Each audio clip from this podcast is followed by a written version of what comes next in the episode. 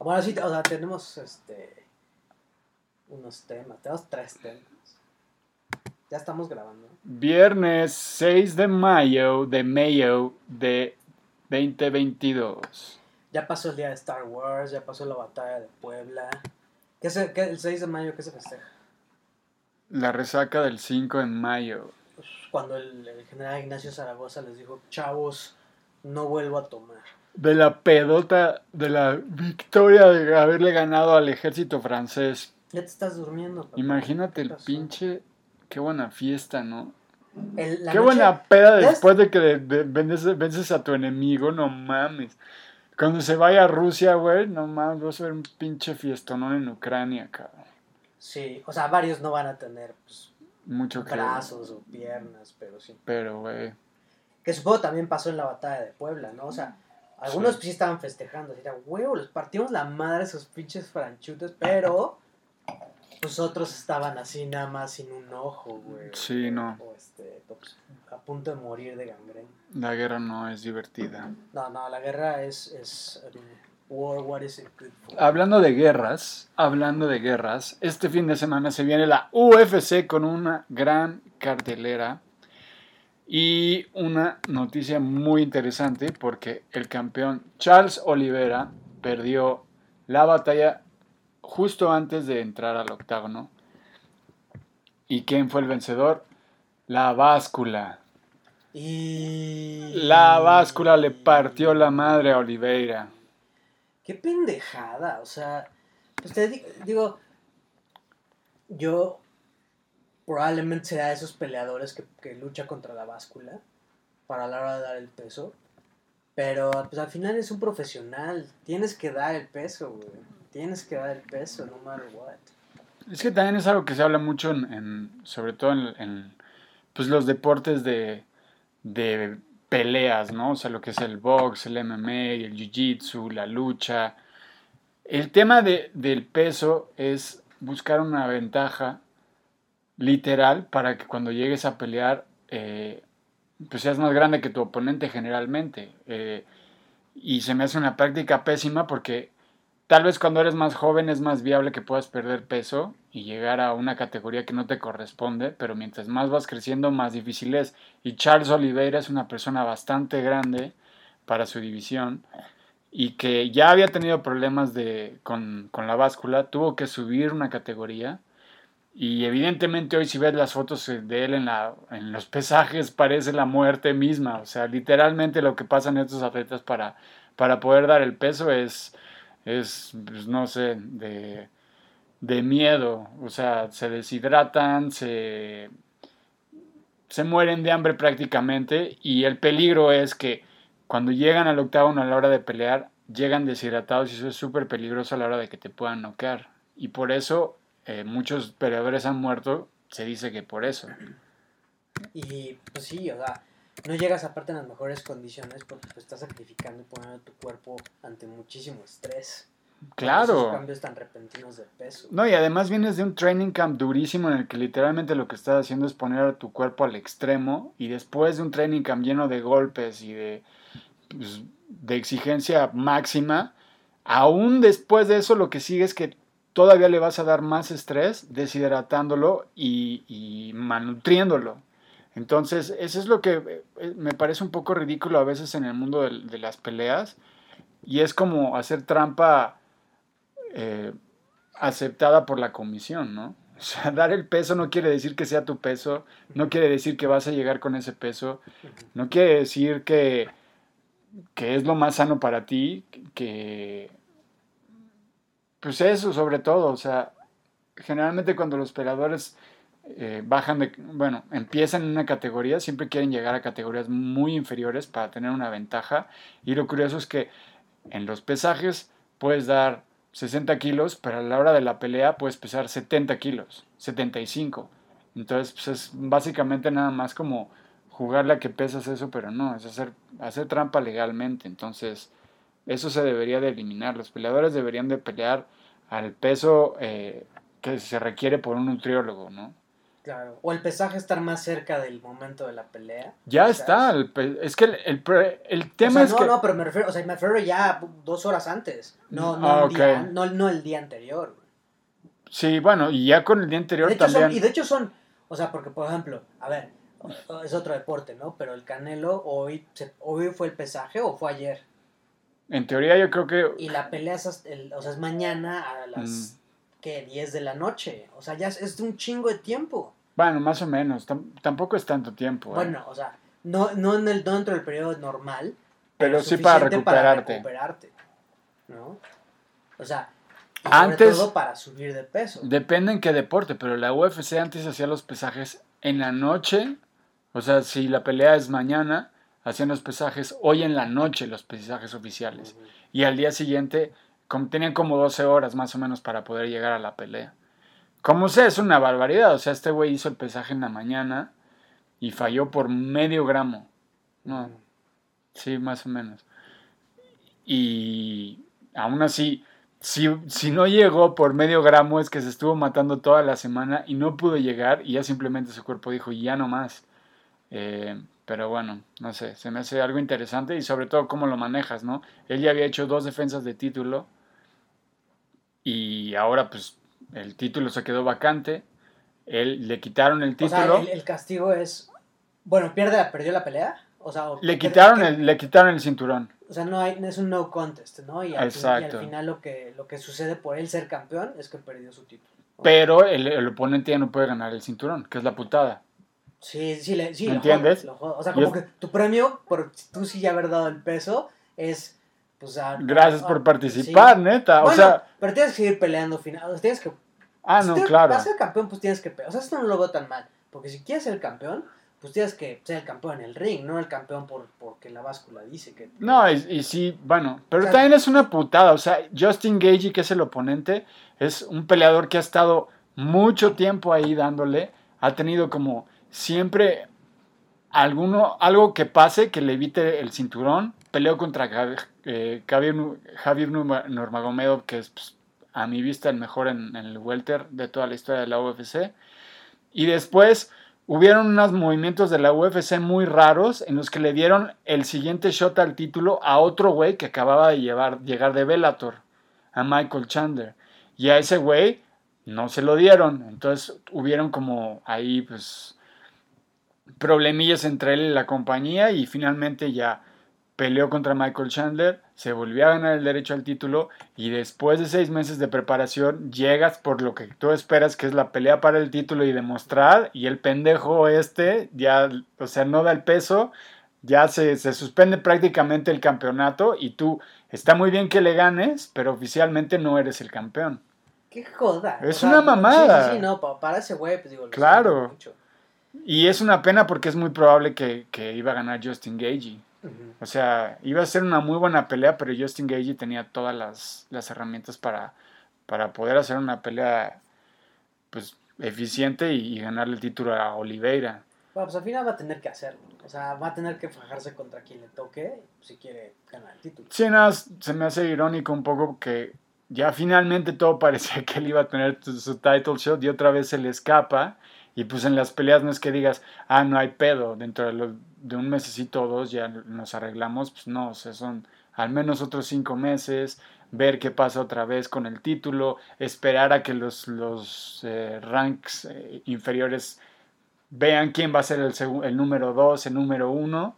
Y es un pedo, o sea, va a ser tiempo para él otra vez, pero de mínimo él en su cabeza, como dices, pues, se va a enfrentar al mejor.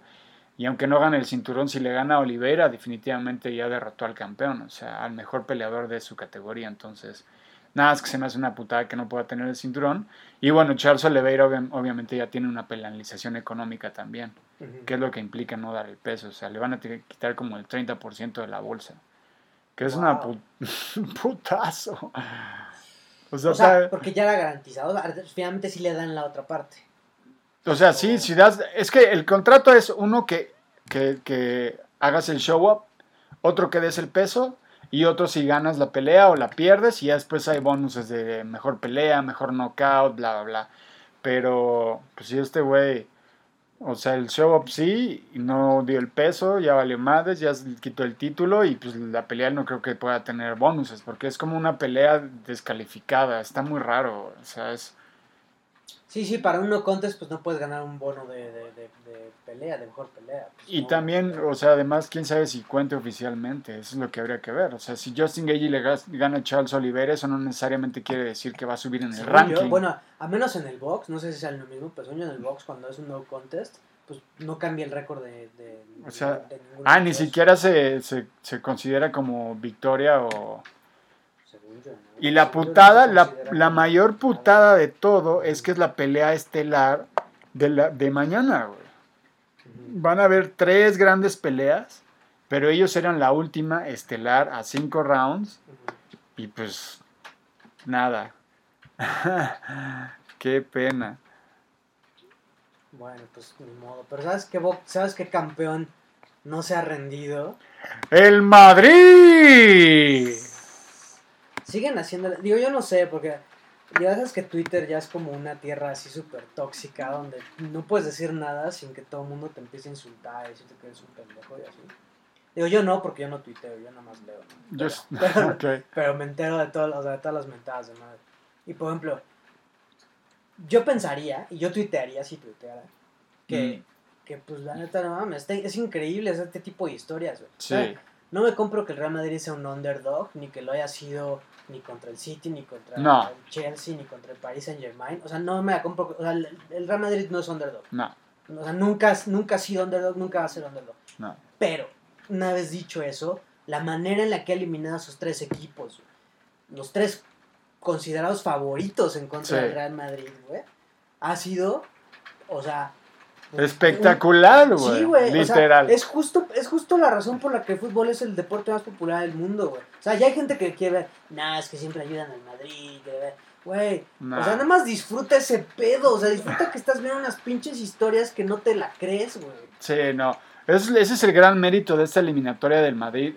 Te guste o no te guste el Madrid, es innegable el espectáculo que pusieron y el nivel de fútbol que, que se puso en evidencia. O sea, está claro que la Champions es el mejor nivel de fútbol en todo el mundo y probablemente uno de los mejores espectáculos deportivos cuando se juega ese nivel, porque es impresionante, es magia, es hermoso y sobre todo que lo haya hecho tres veces al hilo de manera tan dramática y en partidos tan entretenidos, tan llenos de gol y tan llenos de, de magia. O sea, realmente eran pinceladas increíbles de, de talento de los dos lados, ¿no?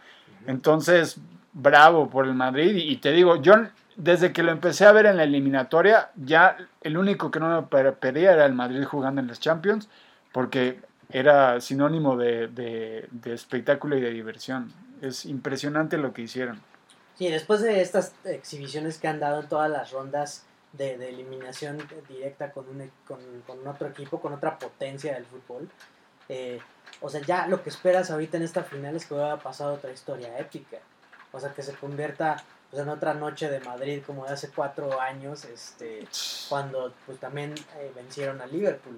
a Ah, de hecho, este Salah, esta Salah quería ese partido, ¿no? Para vengarse, Pues, es lo que digo, estaba sí- sí- diciendo. Sí, va a tener un cierto aire de revancha de lo que pasó en, que fue 2019, si no me equivoco, cuando el Real Madrid venció 3-1, creo, al Liverpool, eh, con un error ahí caboncísimo de, de Loris Karius, el, que- el Mm. portero en aquel momento del Liverpool. Y pues es- se antoja como ese partido así, pues clásico de Europa. A mí, de hecho, gane quien gane, me va a cagar un poco. Ya sabes que soy súper fan del, Del Milan. ¿no? Que es el Mm. segundo equipo con más Champions en la historia. Pero Pero ya aquí- está lejos el Madrid de- del está segundo. muy lejos. ¿no? Es que ve, eh, ve lo que pasa. Si gana el Madrid, llegaría a 14. O sea, le doblaría en, en Champions al segundo lugar al Milan. Sí, es una... Pero si gana el Liverpool, que lleva 6, empata al, al Milan. Al en el Milan, ah, ya serían dos en el ya serían segundo. dos. en. Entonces, ya, Ah, entonces, ya. cualquiera de las dos me caga la madre. Bueno, pero- Pero, por el fútbol que he visto, o sea, sí. el Liverpool sí es una máquina así precisa, güey. Te, vas, te va a avasallar. Eventualmente, ¿no? O sea, eventualmente el, el juego. O sea, la combinación de juego colectivo con talento individual que tiene Mm. ese equipo, pues yo creo que no, no, la, no la tiene ningún otro salvo quizás el Paris Saint Germain, pero con, con filosofías totalmente distintas. Eso es lo que hizo contra el Villarreal, que estaba jugando muy bien y muy organizado, pero eventualmente ya eran demasiados ataques y se tuvo que doblar, o sea, O sea, era inevitable. Ese, ese tractor pues, no, lo, no lo vas a Mm. parar con, con piedras y palos. No, no puedes. Pero ¿cuál sería el, el contrapunto del Madrid entonces? Pues la- no sé lo que han demostrado hasta ahorita. La O sea, que- genialidad que, cuando, pura, los, que cuando los dan por muertos Sí. es cuando se vuelven más peligrosos. Es increíble, es que de verdad, además es magia pura, empiezan a conectar y salen genialidades de ya sea colectivas o individuales, pero es, es de los fútbol, o sea, de los fútboles más hermosos que he visto en mi vida. Y toda esta eliminatoria te puedo decir que he estado completamente entretenido desde el minuto uno hasta que la segunda pitada del árbitro. O sea, ha sido una exhibición impresionante de fútbol. Y es increíble que, que este Madrid, que, que tiene una. que se siente como una cierta ausencia de superestrellas, ¿no? O sea, sobre todo porque. incluso por ausencia de las superestrellas que sí están en el equipo. Mm. O bueno, o que estuvieron reciente, ¿no? Por ejemplo, a ver, está el tema. O sea, creo que hubo un cambio muy importante y muy interesante cuando se va Cristiano, hace dos Mm. Que se rumora que vuelve al Madrid. Pero, y bueno, y, o sea, ya veremos qué sucede, veremos Mm. qué sucede, ¿no? Pero, además de eso había unos supuestos, pues no sé, como sustitutos, ¿no? Otras superestrellas. Llegó E- Eden Hazard, ¿no? Y tenía, pues así, como grandes esperanzas en, en que su carrera iba a llegar a su punto más alto con el Real Madrid porque era el equipo que, o sea, al que le iba de chavito, ¿no? O sea, siempre fue su sueño jugar en Madrid. Y ha jugado, ¿qué?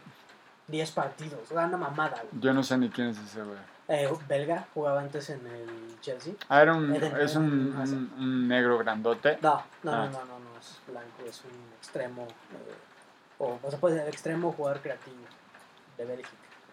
Ok, No mames, es Hazard, bueno, no importa. bueno, y, el, y Gareth Bale, ¿no? Gareth Bale que Ah, ha sido claro. como, como un paria, o sea, durante pues, la mitad de su, de su carrera en el Real Madrid. Que estuvo en la banca. Sí, y seguramente este ya es, o sea, ahora sí, ya es el final, final, final de la estancia de, de, de Gareth Bale en, en- en Real Madrid. Sigue en el Real Madrid, no se ve de otro equipo inglés, no lo prestaron. Estuvo, o sea, regresó al Tottenham a préstamo una temporada, pero pues al final no, no, lo, no lo recompraron, no hubo ningún Ahora está en el Real Madrid Sí, Gareth no- Bale. sí, sí, pero no juega. wow, no qué, O sea, horrible, ¿no? Para Gareth Bale estar en esa situación. Pues es que ya se volvió muy complicado, ¿no? O sea, él también ha puesto su parte sin duda en alienar al equipo y a la afición y a la ciudad, y- pero pues, es difícil justificar cuando tienes un jugador tan talentoso y sobre todo tan caro en tu nómina que no lo pongas mínimo Sí. a competir por un puesto en el 11 titular. ¿no? Yo O sea, lo que veo- tengas totalmente separado. Yo lo veo un poquito como cuando Ibra llegó al, al Barcelona, que nunca encontraron un lugar donde ponerlo, por alguna razón. Pero bueno, realmente para mí solo hay una historia de este Real Madrid en toda la eliminatoria y es Karim Benzema, güey. ¿Qué pedo con ese brother? Pues sí, o ¡Qué sea, nivelazo! Más bien también ese es el, el otro problema. Creo que todos fuimos colectivamente culpables de no darle a Karim Benzema ¡Claro! ese lugar, el lugar de la superestrella, el lugar de el sucesor de, de Ronaldo, pero ni siquiera el sucesor, porque durante la, durante la época de, de, digamos, del Ahí de estaba. Cristiano siempre estuvo ese Claro. ahí, y siempre estuvo haciendo lo que está haciendo ahorita, nada más que ahorita lo está haciendo en el escenario más grande, con rachas que no te la crees. No, y además ahora Pero- ya es el, el que está cargando el equipo literalmente, Sí, sí. pero qué bárbaro. En esta eliminatoria yo le veía destellos de Zinedine Zidane, destellos de Raúl, destellos de todos los superinteresantes. O sea, o sea, increíble.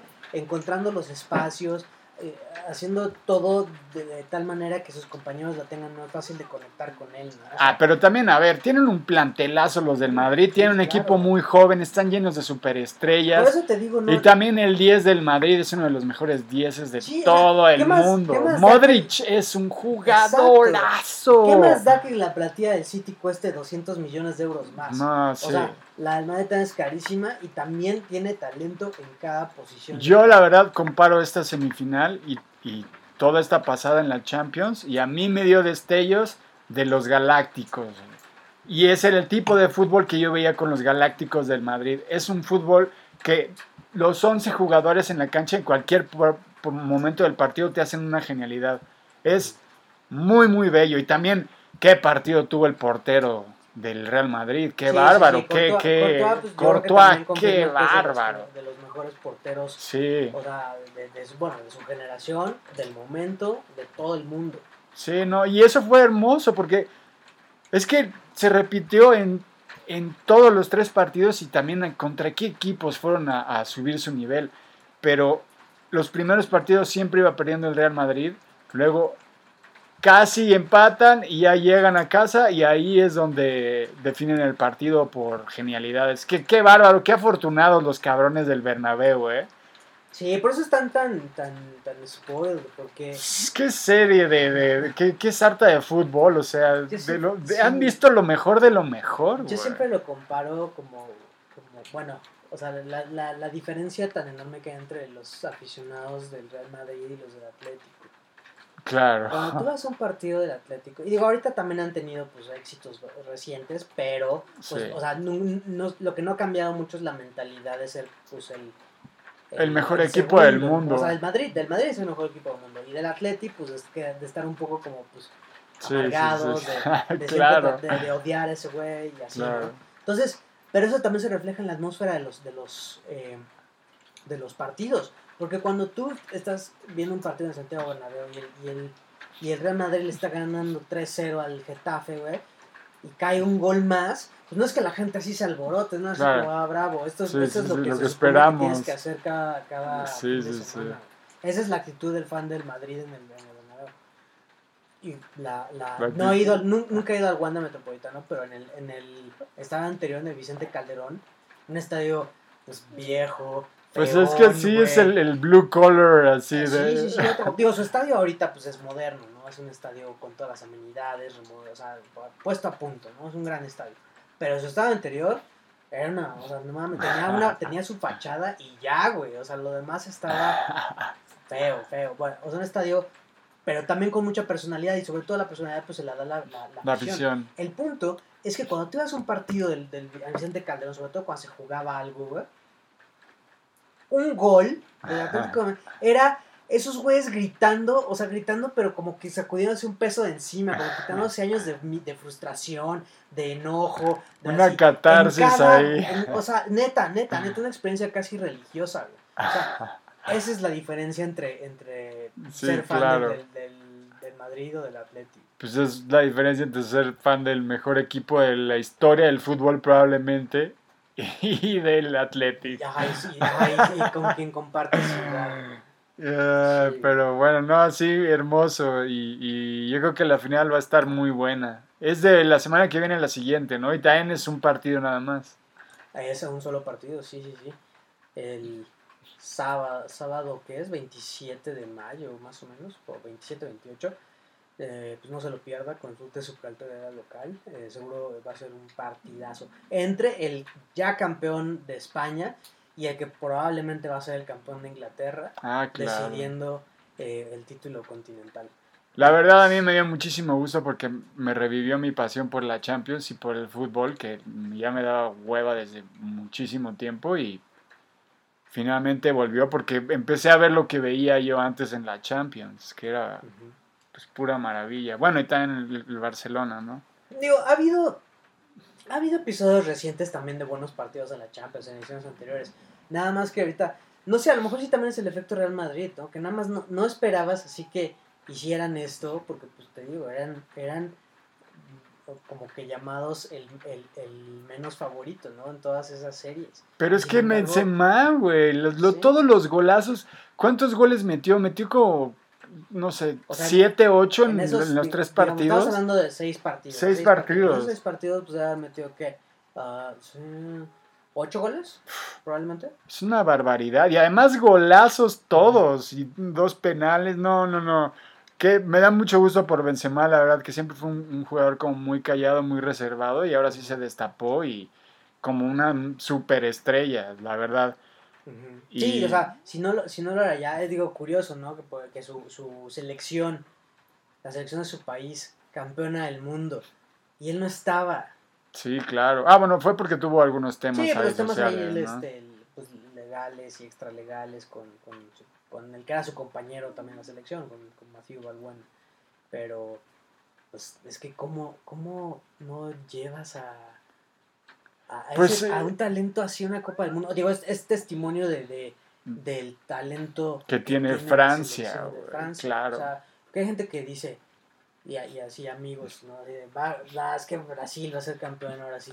Güey, ¿Brasil qué? Brasil ha sido campeón hace 20 años. güey. Y hay tres, cuatro equipos europeos que tienen el mismo nivel de talento de Brasil. O sea, Brasil por, por talento puede Claro. llevársela siempre. siempre, Bueno, ¿no? pero Argentina también. Pero, y como cuatro, tres, cuatro equipos europeos en cada mundial, ¿no? El tema es que esos tres, cuatro equipos europeos, aparte de tener el mismo nivel de talento que, que Brasil, pues, no tienen tantas divas, ¿no? O sea, siento que, Claro. o sea, tienen, tienen también a lo mejor más, no sé, más conciencia de, de- de- Del, del nivel de fútbol que hay allá afuera, yo creo. La mayoría de ellos se han calado y se calan en las mejores ligas todo el tiempo. Y que regresan a Francia y, y- y también está equiparado. Pero un brasileño cuando regresa a Brasil, pues es, es otro, otro universo. Pues es que, y los brasileños también siento que son un poco víctimas de su propio talento, de su propio éxito. O sea, porque Sí. ellos, ellos se saben lo- los mejores del mundo. Y quizás con justa razón. Pero el tener esa mentalidad Mm, te pone a merced de que Holanda te gane, güey. claro, claro. Porque son güeyes que tienen casi el mismo talento o prácticamente el mismo talento que tú, pero Son robots. se esfuerzan, ajá, exacto, se esfuerzan, se sacrifican quizás un poco más, o, o- o Piensan sea, en piensan el más en el equipo, equipo que en el, que en el sí. talento individual. Entonces, creo que por ahí, si, si Brasil pudiera como resolver ese enigma, pues ahí sí ya serían, eh, o sea, mucho más difíciles de, de- de derrotar. Que fue un poco lo que pasó en, las últimas copas que ganaron, con el juego bonito, cuando tenían a Ronaldinho y todas las grandes figuras, pero se sentían parte de una gran familia llena de talento.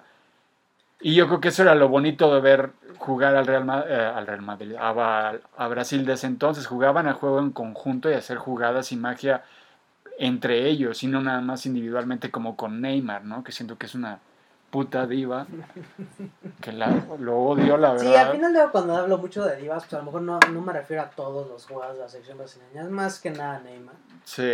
Ah, pero, Pero sí, sí han habido muchos, como Robinho también, que nunca pudo dar ese siguiente paso. Yo creo que precisamente fue por eso, que bueno, era pero una Robinho diva. también tuvo algunas buenas temporadas. O sea, Sí, a ver, claro. no, no, no fue... Con el Madrid, no fue, el precisamente. no fue el hype que, que, que todo el mundo esperaba, pero tuvo buenas temporadas con el Madrid. No, fue de hecho, un- también con el Milan. También tuvo Fue un muy buen jugador, definitivamente, pero yo Ganó creo la que última Champions del, del que ganó el Milan. ¿Estaba Robinho? era, era parte de ese equipo. ya tiene un rato, eh, papá. Ya tiene un rato. 2006. Wow, ya tiene 2008. un chingo de rato, güey. Sí. Ujú. 14 años, papá. Sí, no, pues el equipo se fue a la mierda. güey. O sea, apenas eh, la- este año llegaron a la Champions y fue la primera vez como en cinco años que llegaron a la Champions. Bueno, esperemos que salga el Milan porque también ha tenido muchas iteraciones muy buenas. Grandes equipos. Pues ahí Y van en estuvo. Zidane ahí. Ah, no, camino. Zidane estuvo en la Juve. O sea, aseguraron su, su, su participación en la Champions con cinco Mm. jornadas de anticipación y pues todavía tienen mano para ser campeón. ¿Sabes qué estaba pensando viendo la Champions? Y estaba, estaba analizando un poquito qué tipo de nacionalidades europeas se adaptan mejor a, a- a diferentes ligas. Y estaba viendo que los jugadores italianos realmente no hay tantos que juegan fuera del calcio, ¿sí? No. Hay muy pocos, de hecho. Ingleses también. Ingleses Los- los también, claro, es los verdad. jugadores ingleses no, no, no migran mucho todavía a, a- a- Al- a otras ligas. Con, digo, por ejemplo, con, con Inglaterra está pasando que ya empiezan a haber varios jugadores ingleses en la liga italiana, en la Serie A, que es algo que no era tan común quizás a los ciertos Sí. casos. Por ejemplo, Beck, cuando David Beckham jugó en el Milan, cuando Paul Gascoigne jugó en el Inter, o sea, no sé. Pero son pocos. Pero son pocos. Y ahorita, pues, por ejemplo, en el, en el Milan hay un, un defensa central, Fikayo Tomori, es, es inglés. Otomori es inglés. Sí, Fikayo Tomori. sí, sí, Pero es, como- japonés. no, ah, ok. nigeriano. Órale, Otomori. Sí, Tomori. Ah, Tomori, ok. Tomori. Ah, Y, ah, ¿Quién más tiene algún jugador inglés? Por ejemplo, la Roma. La Roma tenía a Chris Molly y ahorita tiene creo que a Danny Welbeck. órale. Ah, Sí, o sea, hay, hay, hay- sí empiezan a haber jugadores Eh, Ashley Young estuvo jugando en el Inter. No sé si todavía. Entonces, pues sí, sí empiezan a haber jugadores italianos. Sí, nada, me pareció, me pareció interesante pues, eso, de que los jugadores italianos generalmente no salen de, de Italia. No, es muy poco común. Y los ingleses tampoco tanto. Igual, es que también yo creo que no es muy fácil acoplarte del calcio a otras ligas, pero tampoco es fácil llegar de otras ligas al calcio, ¿no? O sea, de alguna manera la dinámica de, de juego en Italia es muy distinta, es más cerrada, más lenta, más estratégica tal vez y más enfocada en, en la defensa. Sí, y ligas como la inglesa les cuestan trabajo a otro tipo de jugadores porque es muy rápida. Sí, y muy de dinámica. muy de mucha fuerza, de mucha velocidad. Es muy buena la liga inglesa, la y, verdad. y ahora cada vez más con muchísimo talento. Entonces, o sea, se vuelve, se vuelve algo frenético, porque no solo son jugadores, o sea, son los jugadores más talentosos del mundo jugando a, a 100 por hora. ¿Sabes qué liga es muy buena también y muy divertida de ver? Eh, la Bundesliga. Es una liga muy competitiva y generalmente los partidos tienen varios goles. Me parece buena la Bundesliga. Y tiene mucho talento también. Bueno, Sí. No, y digo, recuerdo que cuando, cuando fue la, cuando empezó la pandemia y se suspenden todas las ligas de fútbol del mundo, la primera que regresó, fue la alemana. o al menos la primera pues sí que sí val- valía la pena como ver, fue la, la Bundesliga. En estadios vacíos. En estadios vacíos. Y luego ya, digo, unas semanas después empezaron todos, pero esos primeros días era así de, Sí. no mames, ¿quién juega, güey? Pues el, el pinche... El pinche Hamburg contra el No importa. Pedo, güey, Eso vamos fue. Es, es que es increíble lo que hemos vivido en estos dos años. Yo nunca pensé que iba a haber falta de entretenimiento deportivo y por primera vez lo sentí. Y a eso le doy muchísimo mérito a la UFC, que fue el primero en decir: Vale, madres, nosotros regresamos. Y de alguna manera la logística es un poco más sencilla, porque son dos personas las que te dan el entretenimiento, ¿no? Pero qué barbaridad, o sea. Me acuerdo perfecto, ese, ese momento probablemente nunca se me va a olvidar y tal vez a, a todo el mundo fan de los deportes tampoco, con el jugador de Utah, Gobert, que estaba jugando con los micrófonos de lo del COVID, que se suspendió un juego de la NBA. Y de Tres ahí, días aparte tres días después se canceló. pero, pero de ahí se eso, canceló ese todo, Ese güey. o sea, justamente ese güey fue el que dio positivo. Ese fue como el momento en el que todo explotó. Y primero fue la NBA que canceló. Primero canceló ese partido, luego los de esa semana y creo que después la temporada, ¿no? Y se, después. suspendió, un par- se suspendió ese partido, el, el Utah contra OKC. No dijeron por qué, o sea, como que la gente estaba ahí nada más sentada. bla, Pues hasta. Gobert, pero ah, sí, tengo coronavirus, jajajaja, y tocó los micrófonos y todo, y de ahí unas shutdown de meses en que Sí, neta. fue, váyanse, se suspendieron dos partidos ese día y creo que al día siguiente dijeron, no, pues la temporada se, se va, o sea, como que ahorita estos días Indefinido, güey. Y después la Bundesliga fue, ¿o cuál fue la liga? O sea, todas, todas así ya prácticamente en, en cascada este, suspendieron sus temporadas. Pero en una semana prácticamente, ¿no? Fue, en una o dos semanas fue que todos los deportes dijeron, no, vamos a, a una pausa. Ujú. Yo Y- todavía, Y luego, madres, nada, no hay deportes, no hay que ver en las demás. sí, yo me acuerdo que un, do- o sea, do- dos días antes, Qué tres días antes de que, tres días antes de que me mandaran así a mi casa a trabajar, yo fui a un partido de fútbol y había Ah, no fácil, femenil, ¿no? uno de fútbol, Liga Femenil, Pumas Cruz Azul, la primera vez que Pumas Femenil jugaba en CEU. Órale. Había, o sea, creo que fue, no sé si fue entrada gratuita o el boleto de otros 10 pesos, pero pues estaba, o sea, había muy buena entrada, fueron como 45 mil personas. Ah, wow. Y, y pues como que toda bromeabas, ¿no? Así, jajaja, seguro ya ahorita pues ya nos dio, ¿no? Así, como- y tres días después, no, güey, ya a la verga. Pras, güey. Vámonos todos, güey. Y se suspendió como por un año. Qué locura. la, la Liga MX ya no regresó. O sea, no, ese torneo se... se Ah, se, se eliminó, se anuló de, sí. la, de, lo- de la historia literalmente. O sea, pues digo, pues sí. ¿Y quién era el que iba liderando? ¿El Cruz Azul no era de los, de los líderes? Ni puta idea. No me acuerdo. Puede ser. Pero, Porque fue el que- siguiente, fue el siguiente pero- cuando se, que se Pero bueno, si fue en marzo, pues digo, todavía faltaba, ¿no? Bueno, pero también los, con- los campeonatos en México valen verga, güey. Duran dos semanas y luego ya hay Exacto, otro dos campeón. semanas después pusieron el otro. Sí, y no, ganó- es una quizás mamada. el León. No sé. Sí, no. Pero qué fuerte, a lo que me refiero es, es, es, pues, ese sentimiento de que literal no hay entretenimiento, no hay nada que ver. Afortunadamente la temporada de, de americano como que ya había acabado, ¿no? Y fue justo después de que acabó la temporada de americano que vino todo este desmadre y gracias a que dura tanto la off-season, no se sufrió tanto, pues Sí, que no hubiera fútbol esa- americano. Esa temporada se jugó prácticamente sin fans, excepto algunos eh, estadios, pero. Pues fue cuando ganaron no los hubo- bucaneros, No hubo güey. retraso, no hubo retrasos de, de, en la temporada. O sea, la temporada. Hubieron partidos cancelados por coronavirus, por- sí, pero que sí, se, se pero- reagendaron. pero se reagendaron. No se perdió ni un partido de la temporada. Sí, Ni uno. qué fuerte ver. Yo creo que esa temporada fue de las peores para los dueños de la NFL. Habrán tenido pérdidas enormes seguramente.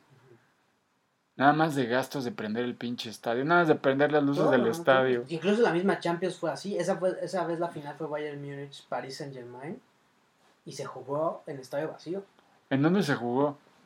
Mm, no me acuerdo. No me acuerdo.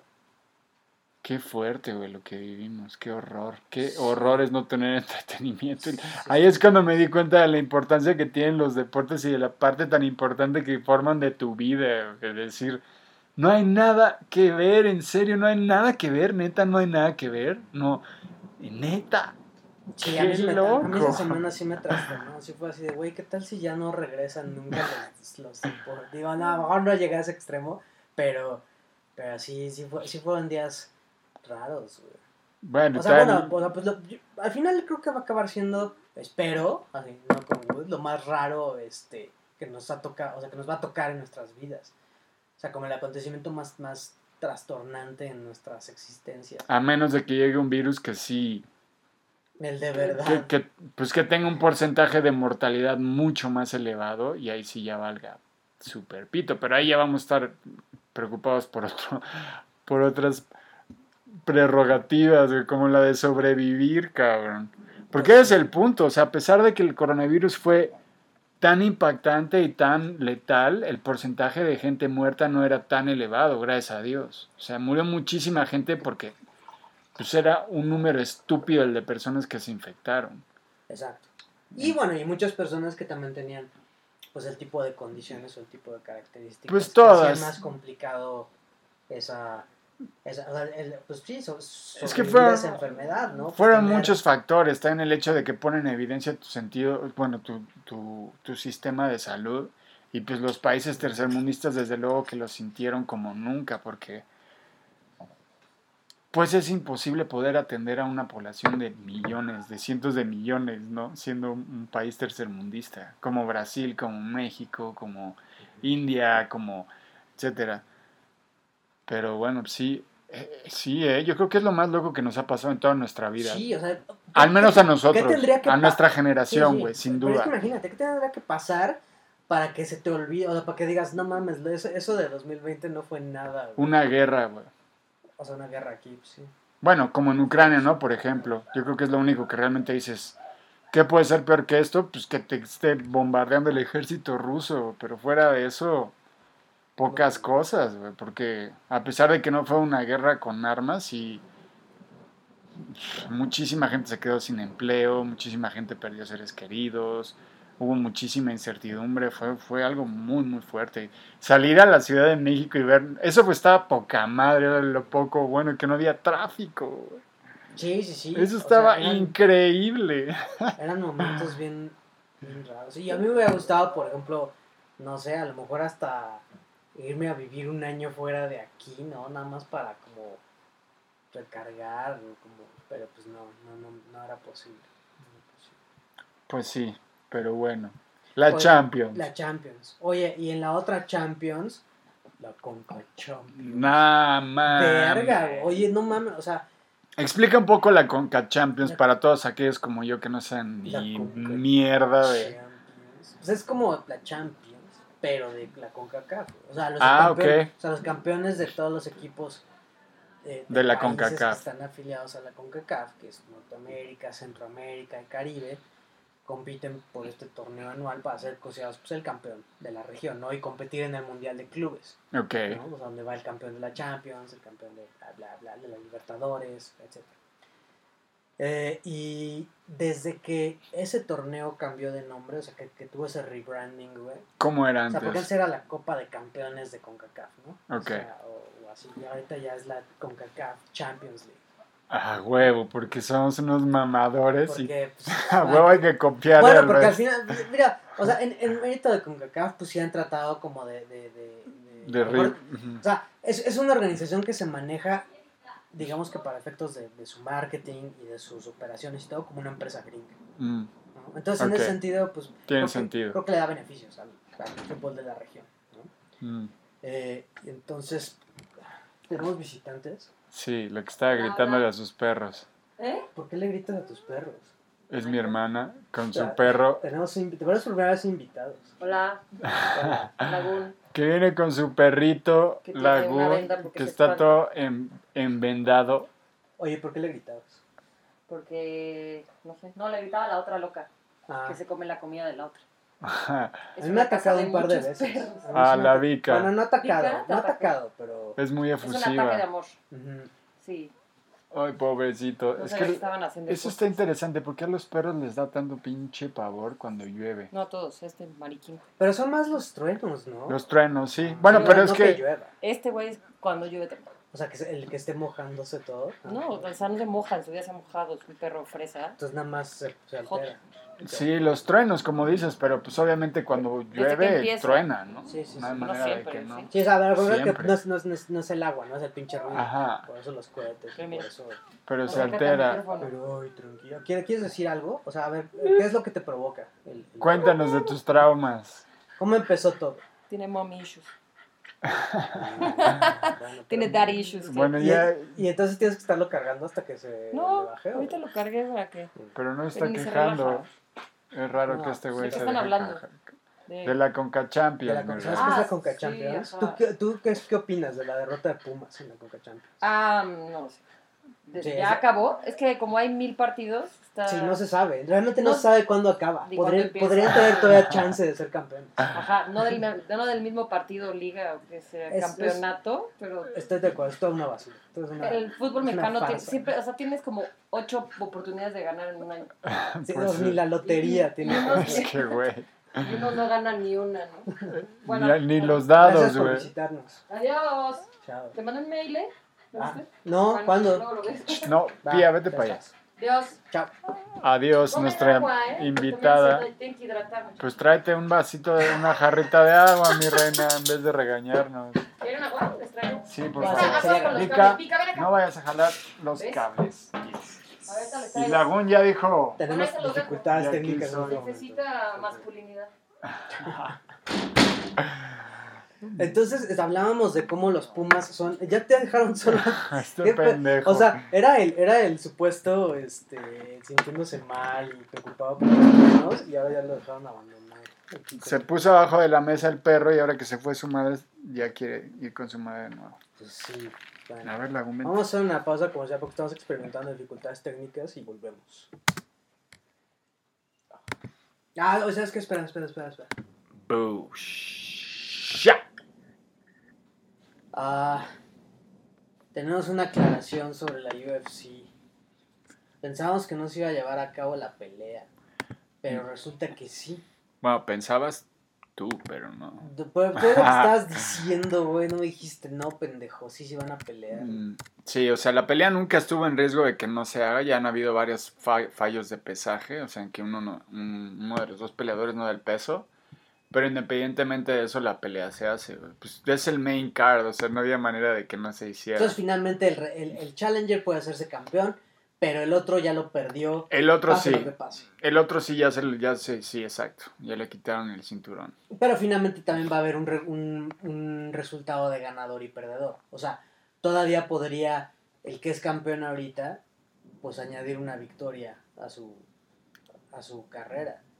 Eso no, pues eso es- estaría interesante. Bueno, si él, si él sí, puede ¿no? ser O sea, yo- campeón, yo, pienso sí. que para efectos prácticos, pues sí, se peleó. Sí, Y si gana, pues se merece que esa victoria cuente, ¿no? O no. sí. O sea, aunque pierda su título. Es que está como, como interesante porque entonces, ¿por qué le quitan el título? ¿Me entiendes? Pues porque no cumplió con, con las... O sea, digamos que para esa pelea y para todas las peleas, pues tú como que acuerdas, o sea, pactas cosas, ¿no? Pactas Mm. cómo va a ser la pelea. O sea, si no, eso de- si no llegas al pesaje, te quito el cinturón, pero no el récord de- del resultado de la pelea. ¿Quién sabe? O sea, es como un oxímoron, no es una contradicción Pues en depende, pues es que depende, o sea, sí, pero si finalmente lo estás poniendo a pelear, Mm, claro. pues tiene un mérito, ¿no? O No, sea, sí, Aunque la hayas definitivamente. cagado, pues te, te tienes que, o sea, porque medio gramo tampoco te va a dar una ventaja No. así insuperable, güey. No, no, no. O sea, No, si, está te estás metiendo al octágono, güey, Sí. güey, o sea, sí, respect, güey, más allá de que, no, de que no hayas cumplido con el peso. güey. Sí, lo interesante es que Justin Gage, el oponente, sí tiene chance de, de coronarse campeón. Y pues en realidad nada más son como technicalities, ¿no? Vale madres. Al final se van a pelear, al final se va a ver quién es el mejor. Y si gana Gage, definitivamente es el campeón y él lo sabe porque le ganó al mejor. Y si Oliveira, bueno, el tema es del, del lado de Oliveira, porque si él pierde la pelea, pues ya baja en el ranking. Pero si la gana, no gana el campeonato, ya pierde el campeonato y él sí o sí va a tener que volver a pelear para ganar ese cinturón. Sí, o sea, pero finalmente tiene que ganar, o sea, su motivación para ganar es seguir en la conversación para, para el título. Y seguir, si- ajá, si- si, si pierde la pelea, pues es efectivamente, o sea, si, si, si pierde la pelea y el otro es campeón, pues pasa lo mismo. O sea, realmente Sí. no tiene importancia lo del peso, porque pasó lo mismo que pasó. Él pierde, el Mm. otro es campeón. Él tiene que ganar, lo interesante Él es que si gana de alguna manera pierde, pero bueno, vale madres. Pues sí, pero O sea, pero- si gana, no le si ponen el pierde, cinturón. pierde, pierde. Sí, qué, qué, qué interesante situación. Pero bueno, ya se veía, te digo, o sea, y es lo interes o sea, es, es lo, es lo que sorprende. Hasta que no llegas y ves realmente los, los niveles de, de, de, bueno, de, pues sí, de sufrimiento a los que llegan los peleadores para, para dar un peso que no les corresponde. Eh, te das cuenta. Por ejemplo, Conor McGregor en sus primeros años, cuando lo veías en los pesajes era como la muerte. O sea, literalmente era, era no como un prisionero de Auschwitz, pero muy similar, o sea, completamente chupado todo, sin energía, cansado. Y pues subió tres divisiones después, entonces eso te explica mucho de, de Conor McGregor y lo que sufría, ¿no? Pues sí, a todo lo que... Uh, ¡Wow! que eso fue... Es que lo había captado los micrófonos. yo creo que sí. Eh, me eché un pedo, perdón. Oh, Eh, como Zeus. Eh, sí, pues está, está interesante ese, o sea, cómo finalmente para el, el campeón, pues sí cambió toda la circunstancia, ¿no? Y tiene que mantenerse relevante, pues si quiere recuperar lo suyo. Para el otro no cambió nada, que quizás es lo positivo, ¿no? Porque estábamos diciendo, pues chale, pobre de este güey. Pero el, el saber que tiene la posibilidad de disputarse todo el título, pues se me hace todavía más justo. Porque realmente él no tuvo la culpa. Sí, Él- él- definitivamente, él sí ¿no? con Por su parte del trato y pues tendría que tener esa posibilidad de, de, de hacerlo. Y me alegra, me alegra por Gage también, o sea, él, él no pierde nada. Y no, no Sí, debería él de perder no nada. Al contrario, en todo caso está de alguna manera, bueno, podría decir que le ganó a alguien que está haciendo trampa de alguna manera. Así, por además, medio gramo, o sea, ¿no? Lo único que podría hacer, si, acaso, es fortalecer su, su, Mm, su posición, ¿no? O sea, pero, pero al final lo que está en título no es eso, o sea, no es, no es la contundencia de su victoria, sino el que gane. sí, sí. porque es por, eh, pues por el campeonato. Y una pelea por el campeonato, pues no importa tanto cómo la ganes, sino que la ganes. Creo que esa es mi opinión. Una, una escena así de como McGregor siendo puro músculo. Pues sí, o sea, este es, también de- es como un poco lo que hacen también los fisicoculturistas cuando compiten, güey. ¿Bajan de O peso? sea, no bajan de peso, pero se hidratan por completo, güey. ah, sí, para... Pa- pues, ¿Por qué? Porque los músculos sean mucho más marcados, güey. Ah, ok, Sí, no güey. sabía O sea, eso. te quitas, te deshidratas, te quitas todo el agua y pues eso te marca más, güey. Wow. Bueno, pero ellos no tienen que recibir impactos en la cabeza. Pues no, pero hasta eso es peligroso. Ah, es peligrosísimo, O sea, definitivamente. Independientemente, porque no es, o sea, no es como que me tomo mi agüita de Jamaica para, para porque es diurética, güey. No, O sí. sea, son pa- eso, es, eso es pastilla, güey. Sí, no. Entonces, pues no, güey, eso no, o sea... Pero Creo que no es la manera, chavo. Si tú quieres ser un campeón acá en el ring, en el cuadrilátero, en el octágono, en el barrio, en el barrio no hay campeones, No. hay ganadores y perdedores. entonces, pero pues tampoco te deshidrates porque, porque tu salud está en riesgo. Pero de alguna manera es la, pues, es la práctica ancestral de, de ese- el deporte. Sí, Es son- como decir... Ya eh, son como los riesgos del, del, del negocio. ¿no? Y es como también decir eh, en el ciclismo, la en el ciclismo que no hacen trampa, ¿no? También hacen trampa pues hasta cierto punto. En todos los deportes se hace trampa hasta donde ¿Por qué el ciclismo no es prevalente? ¿Porque es lo más brutal que puede haber o por qué? Lo que se dice es que de los deportes más más, Más demandantes, más es el cuando- ciclismo, sí, Sobre de todos. rutas, o sea, por, por las distancias que hay que cubrir y porque luego son rutas, o sea, montaña con, con subidas fuertísimas. O sea, creo que sí Mm. necesitas tener, o sea, estar al tope de, tu, de la condición Sí. física humana, güey, para poder, o sea, competir con éxito en ese... Y en necesitas allí. Pero lo curioso es que a lo largo de toda la historia del ciclismo siempre se ha hecho trampa. O sea, decían que en, en, pues en, los, en las competencias antiguas había quien hasta agarraba coches y se metía y luego adelantaba etapas. O sea, siempre ha sido un deporte conocido por... Como Madrazo, que tomó un atajo en el maratón de Berlín. ¿Tú te acuerdas de esa historia? No, ¿qué? ¿En Sí, serio? Roberto Madrazo, que fue candidato hacia, o, o precandidato. No me sorprende nada. Sí, hay un episodio donde ese güey corrió el, el maratón de Berlín y, y cortó, o sea, creo que se subió al metro, se, No. se fue dos estaciones, salió y siguió. Una mamada, güey, una o sea, porque hizo un tiempo que cuando lo vieron fue así de, güey, ¿cómo hiciste tú este tiempo? Claro. O sea, no ganó, pero no te ha sentido. Entonces, por eso, eh, añadiendo, ¿no? Si tú pensabas que clase de presidente podía haber sido Roberto Madrazo, pues era uno que, que hubiera hecho muy buen tiempo en maratón. Pues es que esos Ese son los políticos, bro. Esos... Y hablando de política, vamos un poquito al tema de Ruby Wade. Uh, Muy interesante Sí. en Estados Unidos. para hablar de temas un poco más, más amables, más, más humorísticos, Menos politizados. Resulta que... Hablemos sí, del de- aborto. Después de una tradición así de, de, de años de eh, la Suprema Corte afirmando el derecho eh, de una mujer ¿no? a tener decisión sobre si, si tener o no un hijo y a- sobre todo pues, a las opciones de tener eh, un aborto en circunstancias pues sanitarias, legales, sin miedo a repercusiones criminales. Eh, todo eso estaba garantizado por la Suprema Corte. Si bien cada estado tiene hasta este momento, ten- tenía cuando se, se decide Roe vs. Wade, tiene actualmente y tendrá después de la decisión de la Suprema Corte, sea cual sea, el derecho a determinar si el aborto va a ser legal o no y con qué características dentro de la demarcación de su respectivo estado. Entonces, el derecho al aborto no se va a perder, simplemente lo va a hacer mucho más complicado cuando creo que ya no estamos en un momento donde deberíamos estar hablando de estas cosas. Eh, O eso, es lo, eso es lo que se vuelve más, o sea, como, como más, más preocupante de todo eso, ¿no? Como parece que ya absolutamente todo, eh, bueno, ya es en Estados Unidos, y al final acabamos hablando mucho de Estados Unidos, pero tiene que ver con que está tan dividido el, el- espectro político que todo, absolutamente todo, se divide en, En esas dos líneas, partes. En esas líneas, o sea, Mm. y no tiene sentido, no tiene sentido ese, ese, ese, esa división tan, tan absurda porque da lugar a radicalismos. O sea, da lugar a que tu opinión se base en gran medida en ser lo en que sea lo contrario a lo que opinan pues aquellos con los que no estás de acuerdo. O sea, aquellos solo por llevar la contraria.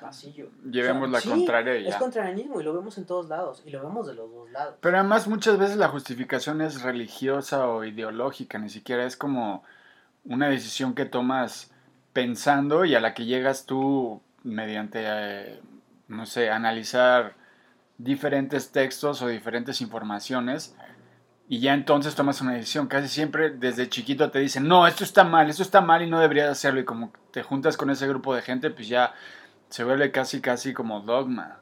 Y es algo de lo que no se puede discutir o a lo que mucha gente no está abierto a, a entender o a ver el otro lado. Entonces, Sí, no, o sea, es un que, pedo, bueno, ya no es una opinión, ya es como una, una No, creencia. No, claro, pero, pero a lo mejor, digo, a pesar de que todo está tan polarizado, en este caso particular el problema no es tanto el debate, no es tanto qué posición tomas, si eres pro aborto o si eres antiaborto. El problema tiene que ver, como dices, con que no está relacionado con nada racional. Es simplemente lo que piensas. Cuando lo que tendrá que estar, Mm. o sea, lo que nunca tendrá que estar en tela de juicio es que todo esto, el, el aborto ha existido, existe y existirá por toda la vida. Eso es un hecho. Eso, es- eso, eso está comprobado. ¿no? Entonces, el querer prohibirlo, limitarlo, no lo va a prohibir ni lo va a limitar. Simplemente lo va a hacer más clandestino o más difícil para gente de medios económicos escasos. Claro.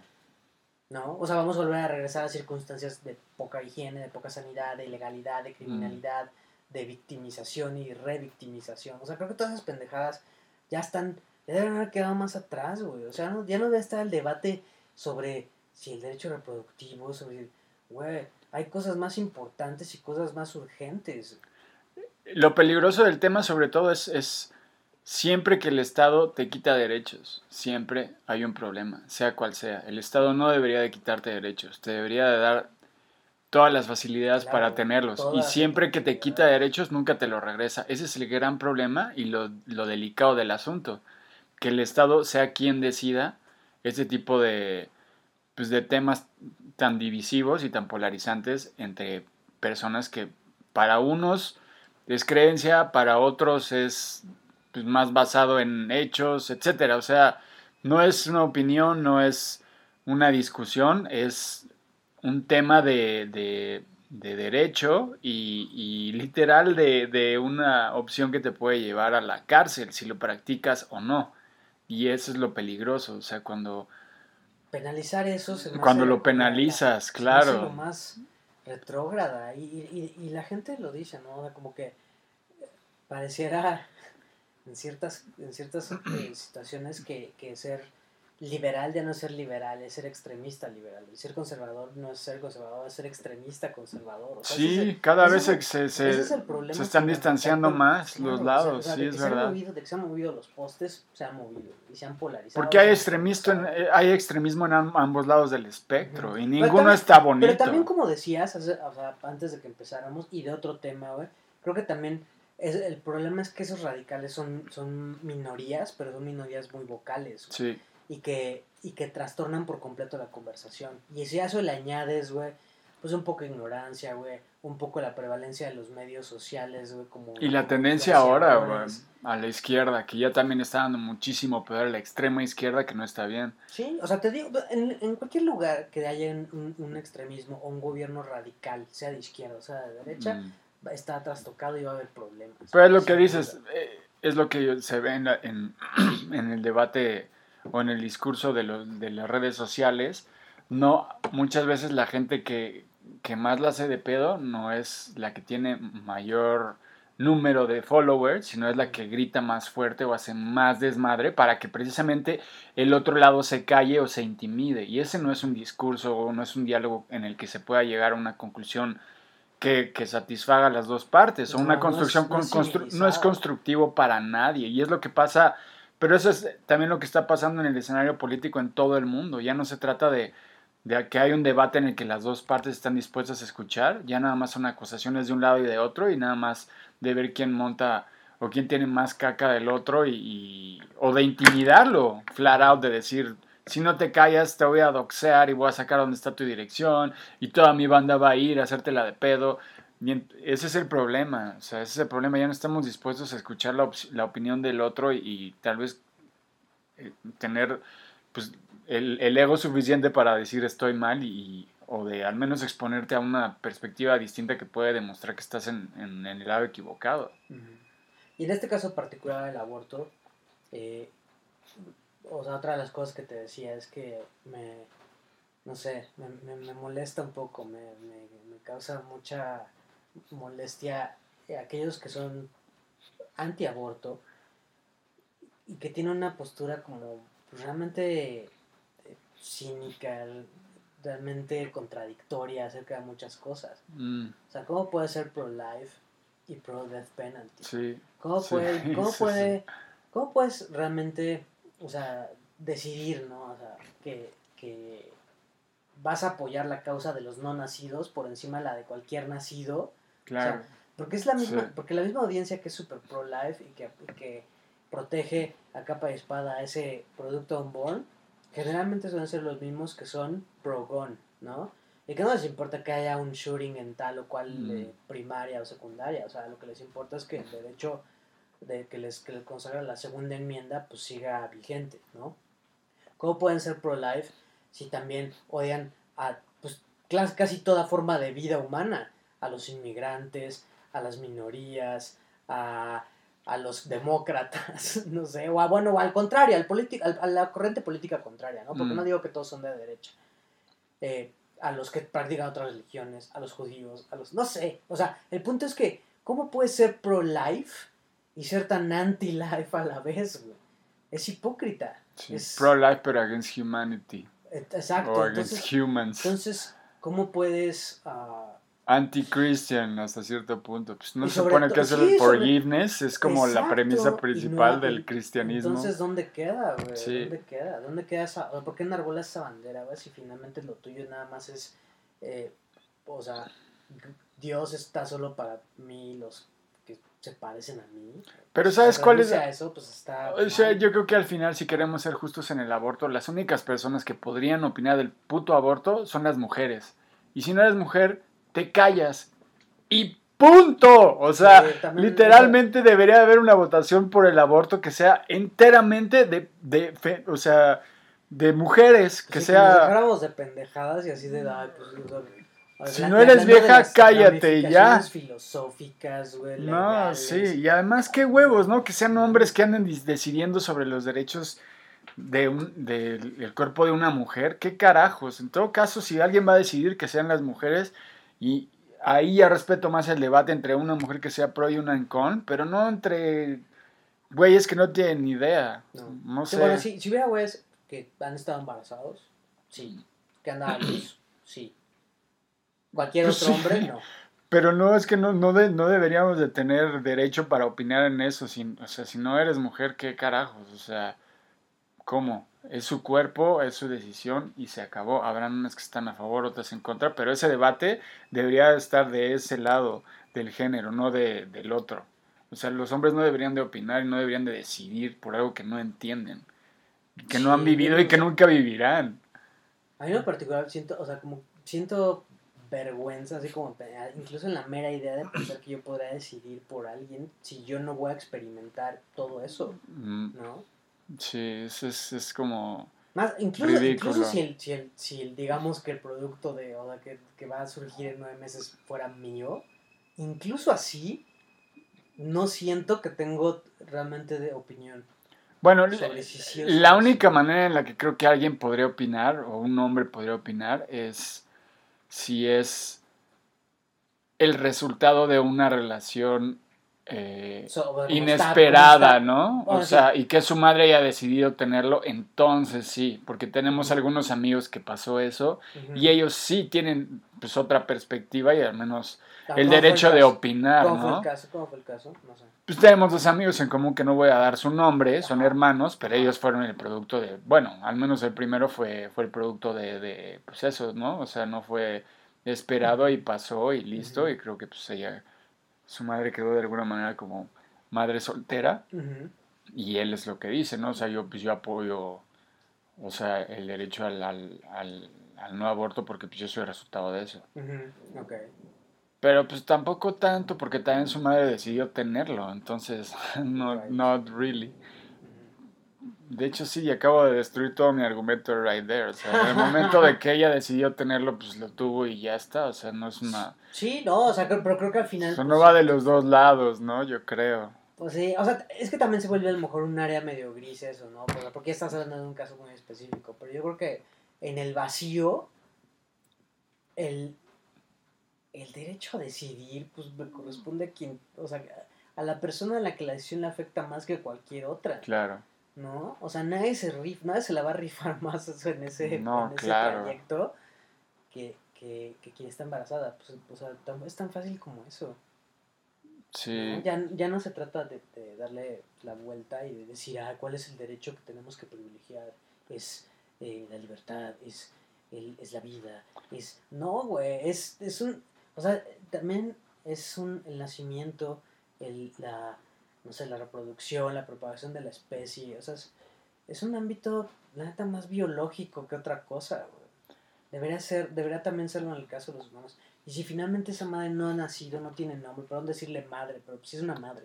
Si Pues esa madre no ha nacido, si no tiene nombre y eh, quizás apellidos, ¿no? Pero en potencia, güey. No hay, es más, ya yéndote a lo legal, no hay un- una puta acta de nacimiento que es tu, es tu primer registro oficial como de que existes. Antes no hay, o sea, No eres nada. Güey, no hay nada, nada te define, no tienes ni siquiera número de serie, no tienes nada, güey, ni pensamientos, ni has respirado aire. Lo siento, Feto. Don't- o sea, no, No te o sea, vayas a no, o sea, ofender. Güey, yo no te draftearía. O sea, no veo, no veo que tengas las herramientas que, que- que necesitamos para llevar a este equipo al siguiente nivel. Como sea, yo creo que al final llega un tema de derechos humanos y, y- y ya. O sea, todos tenemos derecho a hacer, bueno, si no estabas lastimando a nadie, qué carajo, si tú tienes el derecho de decidir sobre tu cuerpo lo que quieras. El Estado no tiene, o sea, no debería de tomar esas decisiones por ti en ningún, en ningún tema, sea el aborto, Y sea es- las exacto, drogas, sea lo que es, quieras. Eso es extensivo a muchísimas otras cosas. Y ese es el problema. el- el Estado pues no debería hacer más que asegurar Tu seguridad, sí, la güey. seguridad y la salud Punto. de, de, de su Eso. Pero no... No imponerte. No decidir. No. No, no, no, o sea, no, no juzgar así como si fuera la, la autoridad infalible qué es lo que está bien y qué es lo que está mal. Claro. Y sobre todo porque se derivan en, en- en otros temas, ¿no? Como el, el matrimonio de mismo sexo, o cambio de sexo, o lo de los baños Y entre hombres y heterosexuales y Pero- pero te- transexuales. Pero, te fijas cómo son los temas precisamente que empiezan a polarizar Sí. y a dividir y a, y a extremizar las, vis- las, las, las, las visiones de cómo debe ser Todos sociedad. deberíamos de ser vistos de la misma manera y el Estado no debería de tener derecho de, o sea, de, de determinar tus decisiones. Sobre, so- sobre todo sobre tu cuerpo. entrarán aspectos quizás... que- Punto. bueno, o sea, entran aspectos que hay que regular, ¿no? De la conducta, ¿no? Pues sí, no te puedo dañar, no te puedo matar, Claro. no te puedo lesionar. Pero eso es... O sea, pero eso no tiene que ver nada con, con la existencia de las personas, con su Decisión personal, güey. con sus no sé, sea, orientaciones, con sus en- deseos, con sus aspiraciones. en eso, ese- no, eso no se puede controlar y no se debe controlar. En ese nivel el Estado debe, debe estar, ine- o sea, debe no existir, debe ser una persona más, libre. Debe, debe garantizar, y eso le da la puta constitución, ¿no? O sea, la- o sea la, todos tenemos ese derecho a la, a la- bueno, en la gringa, ¿no? Mm. Alcanzar la felicidad, güey. Eso es lo y eso es precisamente lo que tiene que garantizar el Estado, que alcances la felicidad. Ahora, en contrapunto, me parece muy interesante también cómo pues todo el mundo va a la gloria a Estados Unidos en ese aspecto, pero México tiene muchos problemas, pero yo creo que nuestro, nuestro problema no es tanto en las leyes, sino que no se respetan. En el aspecto legal, creo que tenemos un marco bastante bueno y bastante avanzado y forward thinking en muchos aspectos, y México está a la vanguardia también en muchos temas como esos, ¿no? Tal Sí. vez no todo, pero al al menos en la Ciudad de México también. La Ciudad de México es una, una ciudad con una, eh, con una legislación bastante liberal, bastante Sí. eh, civilizada, bastante moderna. Bastante primer mundo en muchos aspectos, yo diría. El problema es que pues, aquí las leyes no se respetan y hay completa corrupción, ¿no? Y pues, no hay consecuencias a las acciones. Pero en aspecto legal creo que México tiene muy buen, muy buen fundamento. O sea, nuestra constitución está buena y, y demás. El problema es que no se ejercen y pues hay impunidad. Pero fuera de eso, ahí es donde yo muchas veces veo que estamos más avanzados que, que en Estados Unidos, ¿no? Que sigue siendo un tema esto.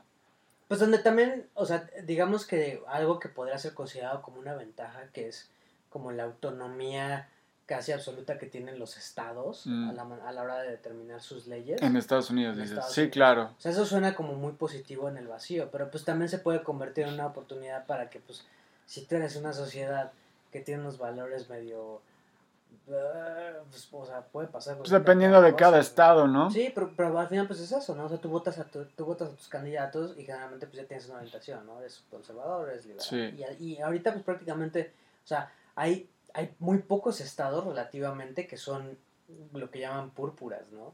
O sea, en que- medio. Ajá, que no son ni, ni demócratas ni republicanos. La mayoría sí tiene una convicción muy clara acerca de, de, de- de- hacia dónde se inclinan. Pues es que también es muy interesante el fenómeno Trump que disparó la polaridad, pero también como todo el mundo de alguna manera reflejó eso. O sea, esto de derechas e izquierdas está volviendo más evidente en todos los gobiernos, tanto de primer mundo como de tercer mundo. O sea, Brasil votó por un candidato que formó parte de la dictadura, después de tener un gobierno super izquierdista. En toda Europa se está abogando Bueno, por pero, esa... pero el, el paréntesis, o sea, Lula, que inició todo el movimiento de izquierda en Brasil de, épocas recientes, podría volver a regresar a la presidencia. Pues sí, claro. Es más, si las elecciones se llevan a cabo este fin de semana, Ganaría Lula. Lula le ganaría a Bolsonaro. Por supuesto, es que estuvo, estuvo muy raro cómo llegó Bolsonaro y también después de que, bueno, de- hicieron como un, un coup para tirar a la presidenta antes electa. Eh, pero bueno, mi punto es que es interesante cómo se está empezando a atender mm, países que estuvieron bajo dictaduras, sufrieron mucho, tuvieron gobiernos izquierdistas, ahora están empezando a tender hacia la derecha de nuevo. Y, y bueno, obviamente en Europa, a pesar de que todo el mundo pensamos que es como primer mundo, hay una tendencia clarísima hacia la derecha y antimigrante. Ujú. En Estados Unidos, antes no estaba tan definido la onda de rojo y azul, pero cuando llegó Trump ya se, se dibujó una línea en la arena y, Sí, quedó definido los bandos. y el problema también es que ninguno de los bandos lo hizo bien. Los republicanos eh, siempre la andaban tirando a los demócratas y los demócratas siempre se andaban burlando de los republicanos. Y ese es un gran problema. Si tú te estás burlando de la mitad del país y lo estás tildando de retrasado mental y redneck, y, pues por supuesto que no van a querer regresar, ¿no? Y, y realmente pues los, los demócratas son los que representan al gobierno, a las instituciones, a los políticos de collar blanco, pues desde luego que hay una- un segmento enorme que está totalmente desencantado con, con ese tipo de, de figura política, como en México también, eso es lo que hizo Obrador y por lo que es genial. México es un país de pobres y lo que hizo simplemente es nada más avivar un poquito las flamas de la diferencia social que hay y Obrador siempre dice yo por los pobres y por el pueblo y por los que menos tienen, pues se la compraron. ¿Sabes cuál es el principal problema con, esas con ese tipo de política y con ese tipo de, de- de acercamientos a la política? Es como Trump, güey. es una admisión de que necesitas que la gente sea pobre para que tu, para que tu propuesta eh, Funcione. funcione. O sea, si, si, si, hay, si un gobernador populista de izquierda sacara a todos de la pobreza, Se queda ¿quién, sin- va, quién va a votar por él? Ese es el gran dilema. O sea, las nociones son, pues sí, muy románticas, muy, muy... O sea, es loable, ¿no? Es loable una aspiración de decir, bueno, pues vamos a trabajar porque los que menos tienen eh, sean los primeros en salir adelante. ¿Por qué no? Pero si tu discurso es ese, si tu discurso se vale de que necesites que la gente que tiene una, un rencor, la gente que tiene eh, esa, esa sensación de que le deben algo, esa persona que siempre ha eh, navegado contra la corriente, si necesitas que el grueso de la población, que más del 50% Esté jodida. esté jodida para que tu mensaje eh, pues llegue a quien tiene que llegar y para que haya este pues suficiente electorado que te eleve a la, a la silla presidencial, pues estamos jodidos. Claro. O sea, un- Pero sobre todo es una manera muy paternalista y, Claro, porque y es de tratar a la gente como porque al final- pendeja. porque al final se reduce a, ah, estás, bueno, estás mal. Y, y- y tiene que ver con que pues, te robaron, Claro, te exacto. te Exacto. quitaron lo que te correspondía. Yo te lo voy a regresar. Mira, toma esta tarjeta, aquí te voy a depositar este, pues cada, cada 15 días y, y, pues ya sabes, aquí estamos. Sí. ¿no? Eh, Y es, y, o sea, Pero sobre todo es eso. Tienes al mejor villano del, del mundo y siempre tienes eh, pues ese ejemplo, ¿no? Es que los otros te hicieron jodido, esto no es tu culpa, tú no te preocupes, yo te voy a ayudar, pero no te voy a sacar, te voy a ayudar. Y es un poquito también la idea, no te voy a sacar de la pobreza, pero es que- pero a ver, pero te voy a ayudar a que sea menos dura, Pero ¿no? pues tampoco la labor del gobierno es sacarnos de la pobreza, es generar las circunstancias. O sea, como lo que decíamos, el Mm. gobierno no tiene que regular el aborto, no tiene que regular el consumo de drogas, tiene que asegurar que la gente pueda hacer lo que sea que haga en condiciones de seguridad, en condiciones de, de certeza jurídica, o sea, todo Sí, eso, todo que eso funcionen las que instituciones nada más, güey. Sí, Si tienes buenas instituciones, ya cambia la cosa porque todos están en un mismo campo legal y el más jodido puede demandar al más alto. De mínimo hay maneras o mecanismos que te pueden ayudar a, a, a, pues, ser igual, ¿no? Socialmente y Conversa- legalmente. conversamente, el Estado no tiene que sacarte del, No, no, no. pobreza. Tiene, tiene que generar las circunstancias para que haya más posibilidades de que tú salgas de ahí, ¿no? O sea, Sí. y no tiene que ser a través de una educación universitaria, y tampoco tiene que ser a través de que pues, tengo una familia que me, que me dio una red de apoyo, o sea, tiene que ser que si tú quieres, va a haber oportunidades para que tú crezcas. Te digo, con la- a través de la educación puede ser, pero si no a través de pues, emple- empleos, ¿no? Aparte empleos bien pagados, ¿no? Empleos que pues generan. O sea, eso es más fácil decirlo que hacerlo. Pero esa debe ser la misión del Estado. Claro. Ese debe ser el objetivo del Estado. Sobre todo Si está- mantenerte seguro. Sí, Ese es el si punto les- que ya si- si se no enfocan existe. En otras cosas, en puta, vamos a nacionalizar el litio. Güey, están matando reporteros, güey. Sí. Y mujeres y hombres No también es- todo no es- el día, no es todo el tiempo. no es reducir el debate, güey. Es como, güey, enfóquense en lo que neta. O sea, ok, ¿quieres hacer un cambio? ¿Quieres que la gente viva mejor? Claro. Pues dales, dales lo mínimo. Dales realmente lo mínimo. Garantiza la seguridad y ya, empezar por ahí. Seguridad y, ser, y que haya menos impunidad. De hecho, eh, yo creo que la palabra clave en México para que cambie realmente la situación es una impunidad. Trata de eliminar la impunidad y ya está. Pero cuando tienes a, a tu máxima figura de, de- Y la corrupción, ¿no? La corrupción también como otra, como otra cara de la. de Pues la- es como, la- como sinónimo, ¿no? Yo creo una de otra, pero si, si tu máxima figura de, de repartición de justicia está involucrado en una red de corrupción terrible y el presidente dice que no hay suficientes evidencias, ya, pues ya empezando desde ahí ya está todo jodido. O sea, es impresionante el nivel de, de, de sistematización de, de la corrupción y del manejo de influencias que hay en este país. Ya les dije que íbamos a tener una parte más amable y más cómica después de, hablar de la Conca Champions. Que de hecho ni hablamos de la Conca Champions, pero güey, Pumas le trajo eh, desgracia e infamia a esta patria. Eh, ojalá no los hayan dejado regresar, los hayan ahí este, detenido en la frontera. Pero ¿contra quién perdieron? Contra un equipo gringo, Seattle ¿no? Sounders. Que son los Sounders campeones. cam- Seattle Sounders es el campeón De la de la MLS. CONCACAF.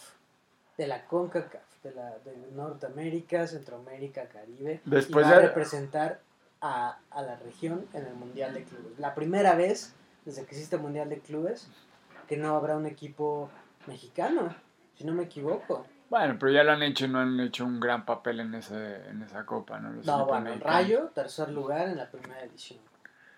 Ya, ese rayo era muy bueno. Nadie ha igualado eso. O sea, bueno, han igualado eso, que un par, Monterrey por ahí alguna vez, la América quizás, pero nadie ha llegado a la final. Ningún equipo mexicano ha llegado a la final. Bueno, ningún equipo con CACAF. Si los Seattle Sounders llegan a la final, de, o sea, ya, ya este, empezamos a pensar en, en que la Liga MX pues no, tiene que hacer algo.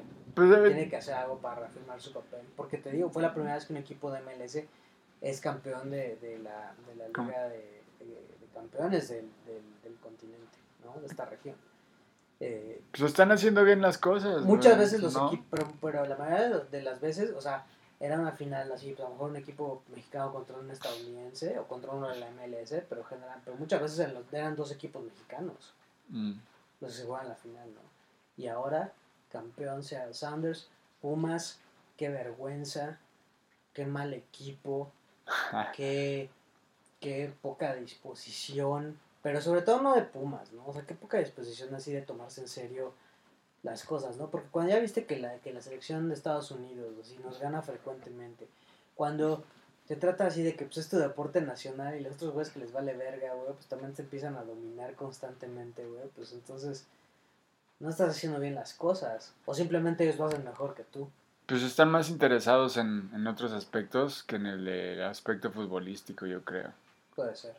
Y pues los Estados Unidos lo manejan bien y ellos son expertos en, en manejar franquicias Sí, pues en, deportivas. en hacer- desarrollar el deporte. Sí, son expertos y lo hacen de la mejor manera y tienen también las todas las herramientas para hacerlo. Pues es un país de primer mundo con todos los lugares Pero para es- entrenar, las es así. instalaciones. Tampoco son como, como magia arcana, o sea, como hacer eso. No, llevan O sea, mucho tiempo en el Sobre proyecto. sobre todo si, si, hay como un tan, tal cercanía y tal integración económica entre México y Estados Unidos, ¿por qué no habría de estar así? O sea, ¿por qué no México debería adoptar muchísimas prácticas que son comunes en Estados Unidos? O sea, creo que por elemental estrategia para crecimiento y para desarrollo deberían pensar en eso. O sea, Pues es ¿Qué, una qué- liga. qué mejor ejemplo que, que sí, pues un sistema o sea, de fútbol, pero deportivo, que tiene todo bien claro. O sea, cómo promover el deporte base, cómo generar academias de desarrollo de talento, cómo captar ese talento, pues, cómo es- darles cosas adicionales y sobre todo cómo pues también llevarlos a, a- a una experiencia profesional que no se compara con ninguna otra del mundo. Pues estamos hablando un poco de lo mismo, es como hablar de política un poco, es la ideología que hay entre México y Estados Unidos en ese aspecto. La liga de fútbol MX es una liga amañada, llena de compadrazgos, de tranzas, de movimiento de mucho efectivo y de dinero, que no tiene tanto interés por subir el nivel, tiene interés de hacer negocio. Porque si a ellos les interesara llegar a un nivel más elevado, yo creo que lo primero que se debería hacer es, el- es- es olvidarse de los dos torneos. Concentrarte en un torneo que dure toda la, te- la temporada, o sea, que haya más continuidad en los equipos, en la temporada.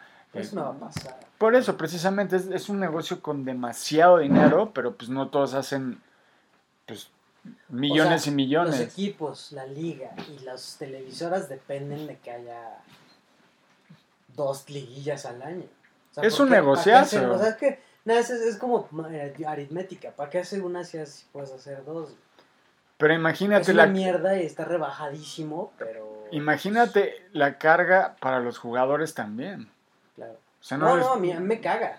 No le Me puedes caga. pedir que vayas a una Conca Champions y también tengas un desempeño excelente. Si tienes cinco torneos y la selección y esto y el otro, o sea, está muy mal manejada la Liga México, la verdad, está muy mal manejada. Pues tiene que haber algunos cambios, sobre todo, o sea, eh, tendientes a eso. Si tú tienes todo... ah, bueno, es más, vamos a hacer la comparación. O sea, si finalmente la liga, las autoridades de la liga, pues son un poco como el gobierno, ¿no? Más o menos, porque finalmente el poder no reside en ellos, el poder reside en los dueños de los equipos.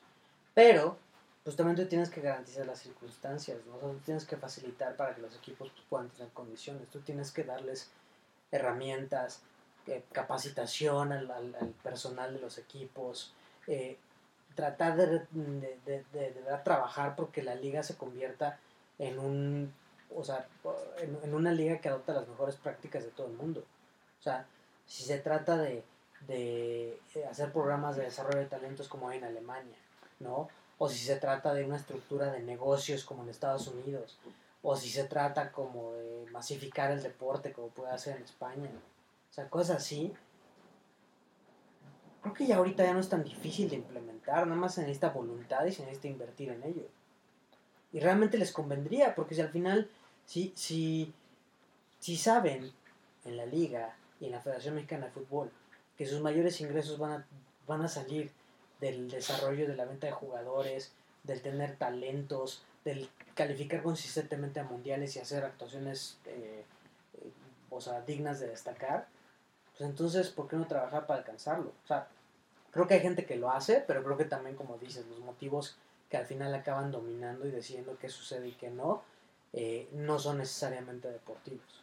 Yo creo que lo último que, o sea, es el último foco de, de los verdaderos dueños o, o los que manejan el poder en la liga, ¿no? O sea, su objetivo es económico y no deportivo, que es lo que debería ser. O sea, porque una cosa te lleva a otra y es lo que tú dices. Si, si fomentas el, el deporte y tus fuerzas básicas, si tienes una buena raíz y una buena manera de descubrir talento y de entrenar jugadores y desarrollarlos, Ujú.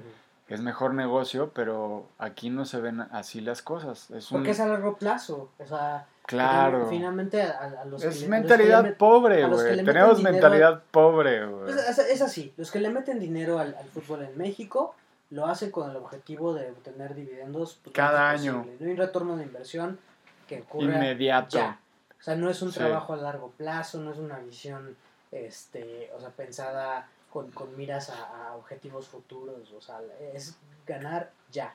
Pues por eso tal vez vemos tanta fluctuación en la liga, ¿no? Tantos campeones distintos de año a, Claro, bueno, por temporada a tan- sí, por eso- temporada. Por eso hay tanta No variación. hay- Es obvio, es obvio, es obvio que un, un campeonato de 20 lo, lo puede ganar uno de 10 equipos. A lo mejor no todos los equipos de la liga lo pueden ganar, pero a lo mejor unos 10, o sea, sí se lo pueden llevar sin ningún problema, si se enrachan, ¿no? Y de ahí deriva, pues que quizás no están, no están haciendo muchos un trabajo eh, adecuado, ¿no? O sea, tú ves casos de éxito reciente como Tigres, pero pues también ahí tiene mucho que ver que ellos sí le han invertido más dinero. Y es muy interesante porque Tigres lo que, bueno, se jodió a la universidad. Ellos no le están metiendo nada de dinero a la universidad, nada le compraron a la imagen Sí, y sí. listo. O sea, pero, pero a lo que me refiero es que Tigres a lo mejor no siquiera está obteniendo ventajas adicionales en, en hacer las cosas mejor, solo en meterle más dinero que los demás. Sin embargo, Tigres sí ha tenido una, una continuidad más clara, a diferencia de muchos Pero otros equipos. eso, pero es por eso, o sea, es, es obvio, ¿no? Y esto, es- y esto es algo que salió como desde la época de Moneyball así, o sea, tú le metes más dinero, o sea, el mejor eh, indicador de éxito para un equipo en una liga profesional es cuánto vale su nómina. Así, o sea, no hay otro, no hay otro dato que tenga más impacto directo. Tiene sentido, ¿no? Porque pues, los jugadores que ganan más dinero son los mejores. Pero ya de ahí se deriva, pues, cómo tienes que empezar a buscar otras cosas, otras, otro tipo de información para poder, pues, nivelar un poco la balanza, ¿no? Porque no puedes competir solamente con dinero. Siempre va a haber alguien que va a gastar más que tú. Entonces, ¿cómo explotas esas eh, pues, debilidades, esas disparidades? ¿Cómo eh, adquieres conocimientos que otros no tienen y lo, y lo explotas para tu beneficio? Eso, es súper- eso me parece a mí súper interesante. Pero el punto es que creo que en el caso de Tigres, Tigres ha sido exitoso últimamente simplemente porque gasta más que los demás. O principalmente porque gasta más que los demás. Pero también ha sabido gastar en buenos jugadores que han tenido mucha continuidad, que han tenido un buen director técnico, que han sabido jugar más o menos en un sistema en el que han estado algunos años. Eso te ayuda también, o sea, también hay fórmulas Bueno, sí, que te pero- ayudan. Pero, por ejemplo, ok, ya pasó, salió, acabó la época Tuca, ¿no? Y ahorita está Miguel Herrera. Y Miguel Herrera, pues todavía no le ha dado como demasiados éxitos a, a Tigres, ¿no? O sea, Mm. más allá de que el equipo sigue pues jugando bien, sigue compitiendo, sigue siendo el favorito constantemente, pero insisto, es probablemente parte de lo mismo, ¿no? O sea, de que tienen, sí, o sea, ventajas competitivas sobre, sobre otros eh, clubes de la Liga MX, pero fundamentalmente que pagan más, ¿no? o sea, que gastan más en su, en su nómina. Pues no les ha resultado tanto entonces. Es que al final pues, ahí entra la variación. O sea, si, si, si eso estuviera aparejado de un trabajo más serio, de un análisis y un escauteo más profundo, Claro. del, de, del aprovechamiento de nuevas tecnologías y de, y de análisis estadístico deportivo, o sea, creo que eso prácticamente aseguraría que Tigres estaría llegando a semifinales o, a- o más cada año. Pues es un poco lo que hablábamos, ¿no? Precisamente no hay como un, un- un plan a largo plazo, es más bien plan a corto plazo o medio, muy más tirándole a corto y si tu entrenador no te empieza a dar resultados inmediatamente, pues lo cortas. Y lo que hacen es meterle mucho dinero en la plantilla, traes un entrenador más o menos bueno o bueno y esperas que de la noche a la mañana te dé resultados y pues así no son los deportes y el fútbol no es así. O sea, y también el fútbol es como de todos los deportes uno de los más imprevisibles muchas veces, ¿no? Sí, sin duda, sin duda. Es, es, o sea, tiene que ver también con las características del deporte. ¿no? No, es un, no es un deporte como en el básquetbol, que creo que es mucho más predecible o mucho más garantía, que el equipo más fuerte va a ganar un partido determinado. Sí, ¿no? sí, O sí, sea, sí. Eh, en, el, en el fútbol, pues pueden darse muchas más sorpresas. Pueden suceder, por ejemplo, hoy Juventus le fue ganando todo el, el- el partido a. ¿Quién era? Creo que al Genoa, no sé. Y, y le metieron un gol al 87 y un gol al 95 A la Juventus. a la Juve. Hoy. También el Inter, ¿no? El Inter ganó 4-2, pero empezó perdiendo 2-0 a los 20 minutos. Y tuvo que dar la remontada. O sea, el fútbol es. Es tiene, tiene mucha más variación.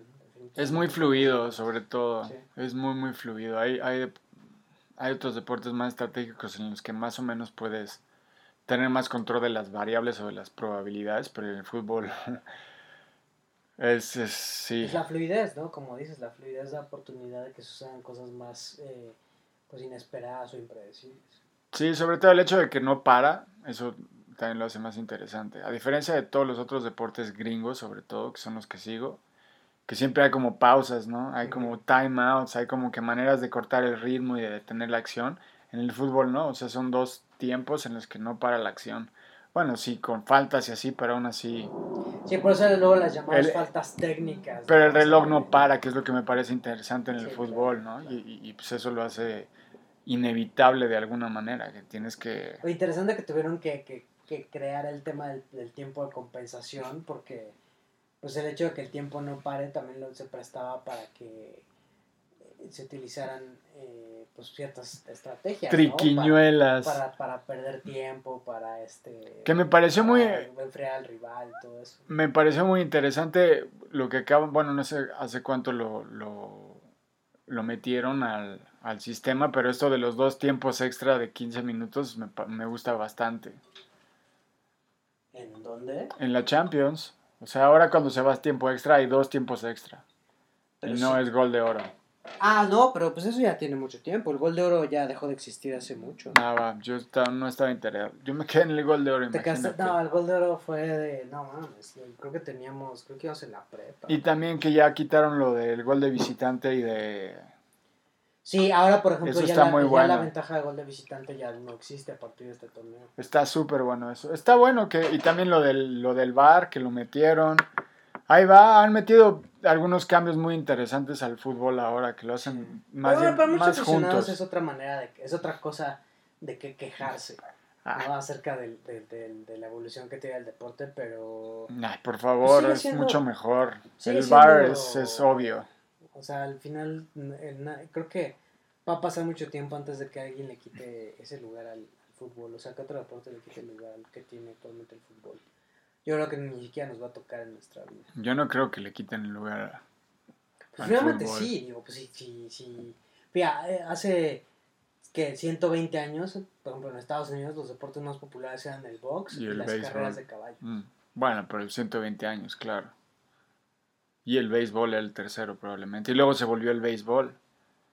Y Y- luego se volvió al fútbol americano. Y ahora hay una encuesta que se hace cada año sobre cuál es el deporte favorito en Estados Unidos. A partir de 1985, creo, el fútbol americano superó al béisbol como Seguro. deporte popular. Y actualmente, pues desde hace muchos años, no sé no acuerdo de qué año, pero pues cada año tras año, el deporte más, o sea, favorito en Estados Unidos es el fútbol americano profesional. Sí, sí. El segundo deporte más popular es el fútbol americano Colegial. colegial. y después el béisbol y después todos los demás. Pero pues sí, o sea, habla del dominio absoluto que tiene Sí, el fútbol. en Estados Unidos. Pero al final es un deporte que difícilmente se va a convertir así como en una amenaza propia al fútbol soccer. Nah. Al fútbol asociación. digamos. Pues es que sobre todo el tema es la accesibilidad que tiene el fútbol y lo simple de sus reglas, es lo que lo hace hermoso para todos. Y todo el mundo juega fútbol en todos los, los recovecos del, Exacto, del- por- de la por- tierra, por eso, todos. Por eso va a ser difícil arrebatarles el lugar. Además, hasta pensaría que quien está en una posición más grande sería otro deporte que tuviera como alcance global. Por ejemplo, el Como la UFC, güey. O la UFC. Yo creo que la, la UFC, las artes marciales mixtas, en particular la UFC, va a llegar a ese número 3 Sí, puede ser. pronto. Está triste que el básquetbol no puede ser, porque aunque también es un deporte global, no, no tiene, no tiene, no sé, como el mismo jale que el, que el fútbol. Es que también No que el- creo que el básquetbol ya pensando en niveles profesionales. Te, te demanda tener ciertas características o atributos físicos Mm. para poder ser profesional. es no- inevitable y por Claro. eso y por eso yo creo que los jugadores de básquetbol de la NBA en particular son los atletas más únicos que hay de todos los deportes, o sea, los más especiales. Porque todos son mutantes, güey. Todos son personas súper altas, súper ágiles, muy coordinadas para el tamaño y el peso. Y pues para mí es del. Yo creo que es el, el espectáculo más increíble de, de todos los deportes. Porque estás viendo los atletas más elite que hay, tanto en talento como en características físicas. O sea, todos son gigantes. Todos, Sí, no, no, así. tiene, tiene razón, yo creo que eso también es algo que juega como en su contra, ¿no? O sea, que es un deporte que, pues sí, o sea, al, al nivel más alto competitivo se vuelve demasiado específico. Claro. O sea, es prácticamente imposible que alguien que tenga, o sea, por- no podría haber un Messi en el básquetbol. No. Bueno, Simple y Ah. no podría. han habido sea- jugadores de esa estatura, pero no tan dominantes como Messi. Ese es no, el punto. es lo que te digo, nunca, nunca Sí. puede haber un Messi. O sea, porque imagínate, el equivalente a Messi de, de o sea, en la NBA, pues me diría 1.95. Sí. Y esa es la belleza del fútbol, que, que sí, todo mundo puede soñar con ser una estrella del fútbol de alguna manera, porque no hay como un estereotipo de gran jugador. Y también eso es lo bonito de Messi y de Ronaldo, ¿no? Son como que opuestos completamente en cualidades atléticas y físicas, pero Y superestrellas. los dos dominaron así como la última década o más eh, del fútbol, o sea, la conversación de quién era el jugador más, más completo. Siendo que eran totalmente diferentes, sí, en lo, en, en lo, en lo físico, pero aparte Pero en también la forma de en sí. actitud, en, en todo, ¿no? O sea, eran, eran un gran, eh, pues, duelo, ¿no? Sobre todo eh, esos años que pasaron siendo rivales en, en, en el derby. Sí. Y también del fútbol, a diferencia de muchos otros deportes, tienen figuras internacionales de todos los países. Todos los países seguro pueden decir, ah, mira, como Salah, por ejemplo, de Egipto, qué pedo, una superestrella, what? De Marruecos, de África hay un montón, de Sudamérica, o sea, como que todos los países tienen su representante que puede decir, ah, mira, pues él está jugando en tal equipo. Y es lo bonito, o sea, sí, hay, hay maneras de que puedan colarse a, los primeros niveles de, de- del deporte, ¿no? En el caso del fútbol y en los otros pues no es tan fácil, es más complicado. En el rugby también necesitas características muy específicas, en el fútbol americano ni se diga, Claro. en... No, en, en esas, en esas ligas, o sea, es, es un... El mérito para un jugador internacional es llegar a la liga. Claro, O sea, ya no hablemos de destacar, de ser una leyenda, de, llegar, de jugar un Pro Bowl, güey. No, no, no, no, no. Güey, jugar, jugar en, el, en, la- en la escuadra de práctica, güey. Ya es un gran logro, güey, sí, de la NFL dices, ¿no? de la NFL. La Las barreras de entrada son abismales. No, bueno, por, por el básquetbol, pues hemos tenido cierta representación, por ejemplo, de México. O sea, no, no la más talentosa ni nada, pero, Pero han pues, habido. pero han habido jugadores Sí, en el que han- americano, que bueno, han sí. jugado minutos pues, también sustanciales en la liga, ¿no? No nada más que han estado en una escuadra de práctica o que, o que han jugado un par de años ahí. En Nájera fue, yo creo que es el, el único que realmente llegó a ser mm, Sí, una bueno, pieza pero, interesante. pero Ayón también jugó minutos. este, Horacio Jorge Llamas. Gutiérrez, Horacio Llamas. Sí, sí han habido dos que tres. Ya si, si, si dices Juan Toscano, pues también, ¿no? O sea, también está sumando minutos. Pero en la NFL sí, bueno, Raúl Alegre, ¿no? Sí, por ejemplo, también ese es el tema, ¿no? Muchos de los jugadores que juegan mexicanos en la NFL, la gran mayoría eran pateadores, ¿no? Hace poco conocí a Rolando Cantú, que, que Ah. fue un jugador de, de la, de, los, de los Arizona Cardinals, que fue el primer jugador que llegó a la NFL habiendo salido de, del sistema colegial mexicano. De, de- del su- TEC. Él jugó en el TEC su carrera Claro. profesional y llegó a la NFL, o sea, jugó en la NFL. No, no es que haya tenido la trayectoria más estelar, pero pues es un absoluto logro. Y sobre todo, aparte de que fue el primer jugador eh, colegial mexicano que fue a la NFL, fue el primer jugador que no era pateador o pateador de despeje. Ah, wow. que llegó ¿De qué jugaba? Él era liniero ofensivo. Los vaqueros draftearon un, bueno, contrataron un liniero ofensivo, pero pues desde luego que no jugó. Sí, pues Isaac Gutiérrez entiendo que sigue siendo parte como de la escuadra de entrenamiento. No sé si le Mm. han cortado ya, pero entiendo que sí. Pero es, el, perdón. pero es el punto, o sea, todos los países pueden decir al menos alguna vez hubo un jugador, o sea, profesional de fútbol y de, o sea, de otros deportes es más complicado. Sí, De equipo, ¿no? sí, sí, sí, sí. Tan conocidos y tan populares. Entonces pues, siempre tendremos al foot, siempre tendremos la cáscara. Sí, es interesante, pinche. Pero bueno, la final va a estar muy buena. La de la liguilla. ¡Ay, ajá! Sí, sí, pues yo espero que Necaxa mañana derrote al Cruz Azul, precisamente. ¿Y ya entran? ¿Ya, ya Sí, estamos o sea- en liguilla o qué? Güey, es que no Pues dura es que está nada. este formato de repechaje, pero donde ahora hay ocho equipos en el repechaje. O sea, Es que... cuatro equipos avanzan, los- o sea, del 1 al 4 avanzan directo a la liguilla. Y del 8 al 12, no, del 5 al 12, perdón, se enfrentan este, en un partido de eliminación directa.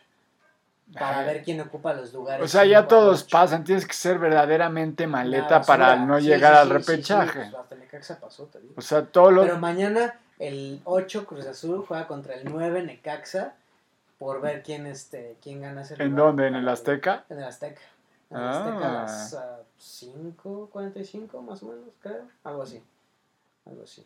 Voy a perder ese partido porque voy a estar fuera de la hermosa Ciudad de México, pero pero yo quisiera en mi corazón que el rayo destruye, fulmina.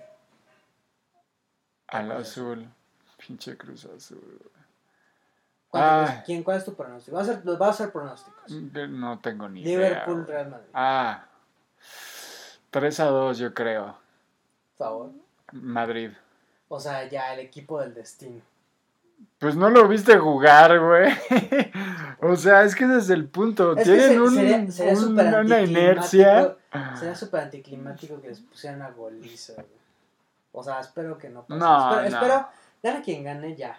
Chingue su madre, va a tener que ganar uno. Espero que al menos sea un buen partido. ¿Sabes qué es lo, lo bello? Que es un partido nada más y yo creo que los dos equipos van a salir a, a meter goles, no a defenderse. güey. Ojalá, ojalá. Porque gane Liverpool si le juega a defender goles contra el Real Madrid no funciona. No, Pero no, no. viceversa. Claro, exacto, porque el Madrid no defiende pa' un carajo. Entonces, eso es lo bonito de este match. Yo creo que va a ser súper dinámico y agresivo y va a ser un muy buen espectáculo. Va a ser un buen partido. Ojalá, ojalá que no decepcione. ¿Y tu pronóstico del Cruz Azul, Necaxa? Ay, Cruz Azul. 7 menos 2. No, estás hablando de pura- porquería. Eh, ¿algún No sé, ¿a quién le importa la liguilla, güey? el- el- los, los Suns están eh, empatados en su serie. Digo, los Warriors están empatados en su serie. Sí, contra los Grizzlies. ¿Qué? ¿Ya están 2-2? Ah, 1-1. No, estaban 1-1. Están 1-1. Ah, pues hoy juegan. 1-1. Hoy están jugando seguramente los Warriors. Y buenas series, buenas series. De hecho, la NBA está muy buena, por Sí, cierto. güey. o sea, sí pinta. ¿Cómo, cómo ves la final? O sea, vas- va- creo que Miami se lo puede llevar todo en el este. y a lo No, mejor ¿cómo todo, que? todo. ¿No, No, crees? no. ¿Crees Bueno, que, mi- quién ¿crees sabe. que Milwaukee es Sí. demasiado? Pero es que hay varios equipos muy buenos en la este, güey. Pero al final está entre Miami y Milwaukee. Creo. A ver, vamos a ver. No, o sea, bueno, esa es mi opinión. Y de Boston también puede dar la sorpresa contra Milwaukee, ¿eh? En una de esas. Están No empatados. estoy tan seguro. Miami está ganándole a Filadelfia en la serie 2 a 1, pero Filadelfia también. Bueno, con Harden es que no sé. Y bueno, en el Sí, pero tiene razón. Los, más- los más fuertes son Miami y Milwaukee, sin Y en duda. el oeste, pues creo que va a estar también entre Phoenix y Golden State. ¿Viste jugar a Luka Doncic el partido pasado? Pero Jugó pura basura, No, brother. es que, es que van a perder esa serie. O sea, no van a, no van a superar. Pero a mí me impresionó ver a Luka Doncic jugar tan mal. Por un lado, no había llegado a los playoffs, pero por otro, me impresionó, ¿eh? Y también los stats, por lo que veo de Luka, hacen, ver, hacen verlo en una luz completamente diferente. O sea, su porcentaje de triples y su porcentaje de campo no es tan alto como yo pensaba. Pero lo que yo vi, vi 10 minutos de Luka y lo vi hacer tres turnovers y fallar dos tiros. O sea, mal, mal, mal, mal, mal. Bueno, todavía es un jugador al que le falta mucho. Es Y- que es muy joven también. Sí, y va a, ten- va a tener también que, que, que, que probar que puede eh, pues superar todas las demandas de una temporada completa, ¿no? O sea, de estar Mm. saludable, de, de realmente durar y, y sobre todo pues de prepararse sabiendo que cuando llegan los playoffs es un torneo diferente. Y sobre todo la actitud, yo, yo le empiezo a ver actitud más diva a Luka Doncic, algo Pues que no le veía a Donovitsky, Pues no es la gran o sea, diferencia. a, lo mejor, güey. a lo mejor esta temporada va a determinar muchas cosas, ¿no? También a Doncic lo, lo, lo critican porque pues tampoco tiene como el mejor físico, porque no es el, a lo mejor el, el, el mejor, el, o sea, el trabajador más duro del gimnasio. Eso nada puede de ser. ¿no? Es que es muy joven también, o sea, Si encuentra la motivación de eso, pues a lo mejor también puede, puede este, como que descifrar nuevas formas de, de, de atacar, ¿no? O sea, y de desarrollar su juego. de hecho, como dices, esto puede ser lo mejor que le puede pasar a Luka Doncic en su Sí. carrera, para O sea, que, se dé sea, cuenta. Que, ve- que vea que todavía no tiene lo que se necesita, ¿no? Y Phoenix ahora con, con, con Booker están imparables. Jugadorazo. Pero bueno, yo creo que la serie, de todas estas series, la más interesante va a ser Golden State contra, contra Memphis. Ya Morant es increíble. Qué gran jugador, ¿eh? Dentro Sí, de poco creo- yo creo creo que, que- se va a volver la cara de la NBA ese güey. y sobre todo que en estos playoffs pues, se convirtió como el jugador a, a ver, ¿no? O sea, Sí, no, definitivamente. O digo, a pesar de que hay jugadores que están haciendo cosas este, eh, súper interesantes, ¿no? En, en, en estos playoffs. Pero esos yo creo que son los dos equipos más vistosos, por así decirlo. Golden State y Memphis son de los más espectaculares y, y, pues qué gran, qué gran, qué gran showdown, ¿no? De, de dos equipos que son súper ofensivos, que siempre explotan el- la línea de tres. Está Steph Curry, que pues, es un fuera de serie. Y Ja Morant, que es un jovencito pues sí, jordanesco hasta cierto punto, que no se dobla en los momentos importantes, que siempre ataca, que es súper atlético, muy y creo que ya dinámico. decidió que, digo, pase lo que pase, se va a divertir y va a ser. O sea, va a ser locuras. Pero esa es la, esa es la clave de Ja Morant, que tiene- no, no muchos jugadores lo tienen. Todavía se le ve ese gusto por jugar básquetbol y, y- y esa alegría, ¿no? Y la transmite, entonces es muy interesante verlo y pues también es un jugador que te puede meter de cualquier lugar de, de- de la cancha, o sea, Sí, o sea, Está muy es- y interesante, es que también muy. eso es lo que pues alza las leyendas, ¿no? Que, que en este momento, cuando las. O sea, cuando todo eh, está en estado de alerta, pues eres el que resalta, ¿no? El que carga el equipo. Y eso, eso forja, como digo, las leyendas. Sí, ya Morant tiene una carrera brillante por adelante, por delante. Yo creo que en unas cuantas temporadas él, él se va a volver la cara de del NBA muy probablemente. Entonces, ¿cuál es tu pronóstico de finals? Fuck. A mí me gustaría Golden State, obvio, contra Milwaukee Phoenix o Miami. Phoenix Miami. Ah, tú dices Phoenix Miami. Digo, a lo mejor no es la final más atractiva desde el punto de vista comercial, pero... Pero estadísticamente tiene sentido porque sería el uno contra el uno. Claro, y además son los, además son los dos equipos que han perdido las últimas dos finales. Claro, O sea, sí, no sí, es- es verdad. O sea, porque, digo, para quien diga que eso sería como un resultado inesperado, no, güey. Sea, son equipos súper Es verdad. súper consistentes. Digo, a lo mejor la temporada pasada de ambos equipos se descarriló un poco, pero bueno, o sea... Pero aún así llegaron a playoffs, llegaron Ah, a... claro, o sea, te digo, la, la, de, Deep Ma- la, into de- the la de Ma- playoffs. la de Miami tuvieron a lo mejor como, como un poco la resaca de haber llegado a las finales. Pero Miami No. también tiene un equipazo, y, y ¿eh? Phoenix, pues sí los exhibieron en las finales. Sí. Pero, o sea, de que los equipos tienen actualmente méritos para, para llegar a las finales y para ser campeones, no me queda duda. Milwaukee también, ¿eh? Sí, De- no, o sea, no, vaya, no son los únicos. Los dos O sea, que dijiste sí, pero Milwaukee yo, si- yo no, lo pues, y pondría. también si regresa Embiid, no sé cómo está, cómo está el rollo con Embiid, ¿va a volver? Ah, estaba lesionado, no sabía sí, que ese, estaba es- ese es el, lesionado. ese es el tema. Ah, no, pues si está es lesionado ya valió de Filadelfia. O sea, exacto. Pero, pero Milwaukee también perdió su número 2, Se lesionó. Bueno, sí, pero pues Embiid es el número uno y el número dos. Sí, no, no, no. Claro. O sea, sí. Milwaukee. Filadelfia es una mierda sin Embiid, pero Milwaukee, pues, tiene ante tu compo, güey. Sí, sí, sí, sí, o sea, nada más... Nada más Pero si regresa, el, ¿cuál- ¿cómo se llama el número 2 de Milwaukee? A Chris Middleton. Si regresa Middleton, Milwaukee es probable que repita. Está, va a estar muy interesante. Sobre todo va a haber mucho espectáculo, pero sí, Phoenix va a arrollar a Dallas seguramente. Filadelfia si no regresa en bid, bye. Miami se los va a llevar entre las patas. Milwaukee contra Boston. Esa serie va a estar muy dura. ¿eh? Yo creo que va a llegar a, a juego 7. Y Golden State contra Memphis también probablemente llegue a juego 7. Fuck the Celtics.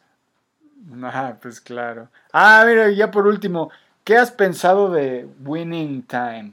Porque hay mucha polémica alrededor de esa serie. Es una serie que HBO acaba, acaba de sacar recientemente. Bueno, ya, ya está en un episodio que termine. Pero ha tenido muchas críticas por la manera en que ha representado a los Lakers de los 80s, el primer año en el que Magic Johnson fue drafteado y llegó a jugar para Boss, el Dr. Boss. Y este también fue el primer año en el que el Dr. Boss compró la franquicia, ¿no? según la serie.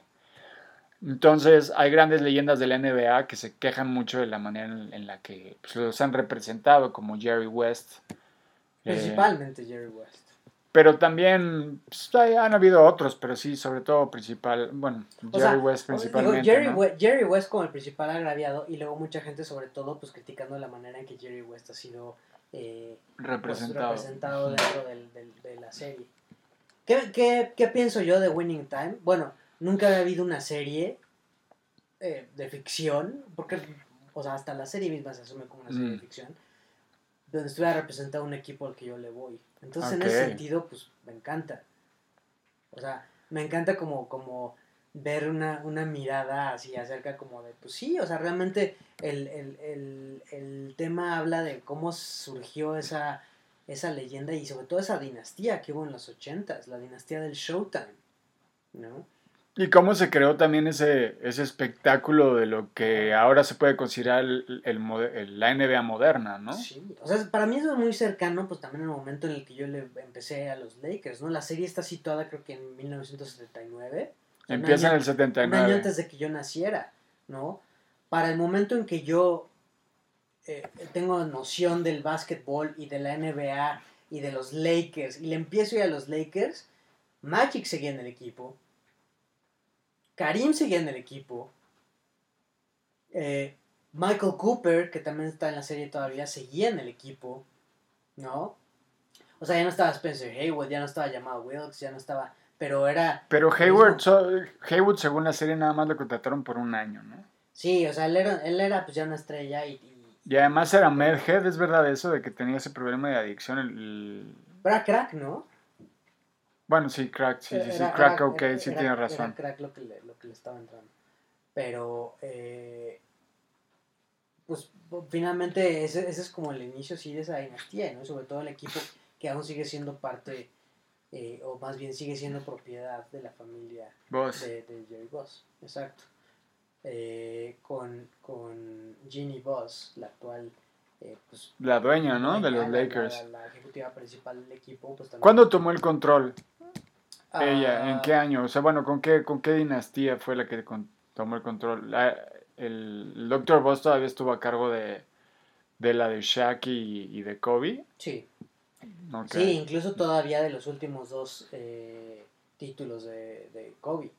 En ese, después de esos dos últimos títulos de Kobe, muere Jerry Boss más o menos, eh, yo creo que 2014 aproximadamente. Y como que se fueron al carajo los Lakers, de hecho, Sí, ¿no? sí, porque finalmente quien empezó a tomar la, super- la- el, o sea, el control y, y ser como el, Mm. realmente el, el- el- ejecutivo principal del equipo era otro de los hijos Sí. de, de- Ah, de sí. Jerry Boss, Ah, que tuvo pues también una gestión así Pésima. súper inepta, ¿no? O sea, la peor época, del, la, literal la peor época en la franquicia.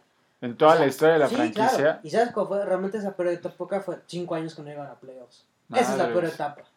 Cinco Wow. años. Es un chingo. Y siendo los Lakers, es un chingo, claro. Es un chingo. Entonces, eso fue. Y en ese momento, pues también hubo un power struggle. Y finalmente Jenny Boss se, se hace cargo del equipo. Es cuando entra después Magic Johnson, Rob Pelinka. Y ganan ese título. Pero Magic Johnson sale como en una situación medio controversial del equipo. Y se quedó Pelinka, que cuando llegó LeBron, pues básicamente le dejó todas las decisiones a LeBron James, ¿no? O sea, él tuvo muchísimo que ver en las decisiones de, de los Lakers. Y si algo queda claro es que LeBron no va a tener una gran carrera como manager de un equipo de NBA. Hace muy malas decisiones. Pues eso es lo que hace más complicado saber el, el- el destino de, de la franquicia actualmente. O sea, sí puedo ver un escenario donde empiecen la temporada siguiente los Lakers teniendo en el 5 inicial a LeBron, Davis, a Westbrook. Davis y a Westbrook. Fuck. Eso sería un O sea, muy mal escenario para los Lakers. Pero pues más que nada porque, o sea, no- tampoco hay mucho margen de maniobra. Sí, sí es verdad. Los enterró LeBron, güey. Y los pocos huevos de Pelinka, porque él quería otros jugadores. Y empezó a discutir con LeBron. Es que también habrá que ver cuáles son las cláusulas, pero yo creo que cuando llegó LeBron a los Lakers era parte de su contrato. ¿Qué? Que iba a tener input en el equipo o en las decisiones Pues, del equipo. No, no estoy seguro que ese tipo de lenguaje pueda ser autorizado en un contrato de, de- de trabajo para un jugador, pero quién sabe. Sobre todo en la NBA ahora como es. O sea, es que yo, yo creo, o sea, porque finalmente el que tú tengas poder de decisión sobre eso, pues es como casi que equivalente a que tuvieras ownership Ujú. en el equipo, ¿no? O una un stake, un equity. El, el- y los jugadores no pueden hacer eso. O sea, los jugadores no pueden tener... Bueno, Jordan lo hizo con los, con los Warriors, con, con los Wizards, perdón, de Washington. Sí, pero tú, o sea, pero primero te empezó siendo uno y luego cuando regre- cuando jugó para ellos tuvo que ceder sus... Ah, ¿sí? acciones, sí, sí. Ah, ok, ok. Pues sí, está complicada la situación del próximo año para los Lakers, definitivamente. Yo creo que lo mejor que pueden hacer es tradear a todos. Ah, bueno, pero es que eso es empezar desde cero. O sea, porque ¿qué vas a obtener? Bueno, A fresh no, start. no sé, o sea, supongo que sí, si realmente la estrategia fuera, pero O a Davis. Pero el tema es que ya tienen tres jugadores. LeBron, obviamente, seguro que muchos equipos van a estar dispuestos a dar eh, picks muy altos por él. Pero Davis, quién sabe. Y Westbrook, definitivamente, yo creo que todos los equipos lo que van a hacer es. Me voy a- es que ahorita- ah, no, no, sí pues hay es uno que que está interesado. ahorita, ahorita los Lakers pues también ya están en el modo Rams, güey. En el modo fuck the picks, güey. Güey. Sí, los- win now. bolas- Win sí, now, claro, baby. no, no, no, ahorita para los Lakers, güey, pues que qué chingados importa si, güey, y no, y no van a traer a Le ¿Quién trae a LeBron? güey? O sea, no ha pasado, no va a pasar, güey. Y creo que hay una, Es- eso sí eh, creo que hay una cláusula que no, LeBron no es un puede. trader, güey. O sea, LeBron, le- cuando LeBron se cambia de equipo, es porque LeBron decidió cambiar su equipo. Eso sí. Davis, Davis es una interrogante, pero yo creo que, que dadas las circunstancias y dadas las limitaciones que tiene, mantenerlos, o sea, mantener ese core es la única opción, la única opción. Y quedarse con Westbrook, yo creo que al final va a tender más a que no hay forma de moverlo. No al principio de la temporada al menos. Quizás ya si empieza, es más, realmente van a necesitar que esté ahí en el día uno y que tenga buenas actuaciones, porque va a ser la única manera en que más o menos se le va a antojar a alguien ahí con ese aderezo, pues hacer un cambio por él. Creo que Charlotte estaba interesado en Westbrook, güey. ¿Quién? Charlotte. Los Hornets. Pero a cambio de qué, güey? ¿De la Melo? No way. No way. Quién sabe. Pero bueno, way. Ah, veremos. pero imagi- pero estará increíble. La Melo estaría perfecto para Los Ángeles. Perfecto. Y alrededor de él yo creo que sí puede ser más o menos un equipo. Y si tienes a. LeBron, Pero pues ese es, más wishful thinking que cualquier otra cosa. O sea, no hay forma. O sea, imagínate, si tuvieran esos. eh, Sería lo mismo al final. O sea, creo que te tienes que acabar dando más. O sea, de lo que tienes actualmente para, para tener a la Melo en vez de Westbrook. pero imagínate la Melo, Davis y LeBron. ¿Siguen su contrato de novato? Pues Bueno, sí, lleva pues, dos pues, años en la pues, liga, la mayor Melo. razón, con mayor razón es inamovible ese güey. O sea, Quién sabe, luego hay equipos que quién- habrá que ver. Pero bueno, va a estar interesante cómo le hacen los Lakers. Aunque sí, si LeBron se queda un año más y lo rodean de buen talento, puede llevar el equipo lejos, definitivamente. El Pues- tema es que necesita pues, role players que no se rompan. claro. Pues ya, ya estamos, o sea, cerca del, del último. De la última balada de LeBron James. Sí. O sea, puede que haya una, dos, tres, cuatro, cuando mucho más. Pero no de ganar Pues creo- campeonatos. pero creo que ya es eso. Y yo no creo que vaya a ganar muchos más campeonatos en, en los Si le- siguientes años. Si le da uno más a los Lakers, A ver. puede ser. Pero es lo que te digo, porque Pelinka ya se fue también, ¿no? No, sigue. Habrá que ver quién toma las decisiones en los Lakers. Pues en teoría es Pelinka. A menos LeBron ya espero que haya apre- aprendido la lección de que no es el mejor para hacer esas, para tomar los, las decisiones de los movimientos del equipo. Oye, ¿a qué hora deja llover por acá, por tu casa? Nunca. Porque ya lleva, neta, o sea, creo que no hemos dejado de hablar en horas. Y ahí nada más ha caído un pinche aguacero, incluido así el, el pedo de Zeus de hace de una hora. Es hermosa la lluvia. Sí. Rain Lluvia. is that free. como la lluvia, Madres, Lluvia. ¿cuál es esa? que poco a poco fueron enfriando. Lluvia. Madre. Güey, ¿cómo no has, es que no has ido a bodas en México? No jodas. Ah, ¿Cuál es esa? Güey? O sea, creo que con esto no nos queda más que seguirnos. Ahora sí se nos acabaron los temas. Sí, exacto. Cuando ya estás cantando canciones de grupo versátil, creo que es momento de decir adiós. Así se llamaba el grupo versátil, güey. No, o sea, un grupo versátil es como el grupo Ah, que toca va, va, va. Un grupo que toca las bodas, que toca salsas, cumbias, románticas, baladas. Mm, va, pues sí son muy versátiles. Son versátiles, exactamente.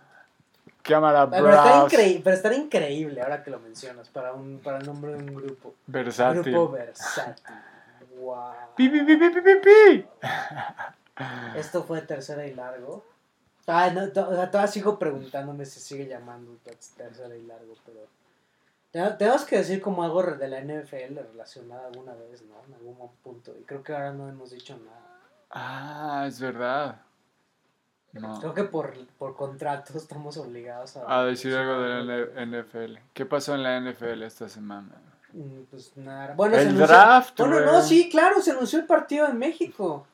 Ah, va a haber un partido de México. Sí, bueno, ya está oficialmente la fecha, 21 de noviembre. ¿Quién va a venir? Eh, los eh, Cardinals son el equipo local y los Niners son el equipo visitante. Órale, Rivalidad De la ok. división, eh, es- de la división oeste de la Conferencia Nacional. Va a estar bueno Va a el partido. partido, o sea, dos equipos que estuvieron en los playoffs el año pasado, o sea, na- nada, nada despreciable el menú. ¿De qué semana va a ser? Ah, pues es noviembre 21, yo creo que... Ah, ya de la las semana- últimas, sí, va a ser semana definitivo, 12, entonces, va a estar bueno. sí. ¿Dónde va a ser? ¿En la Azteca? En la Azteca. Mm, a ver si ya arreglan el pinche campo porque...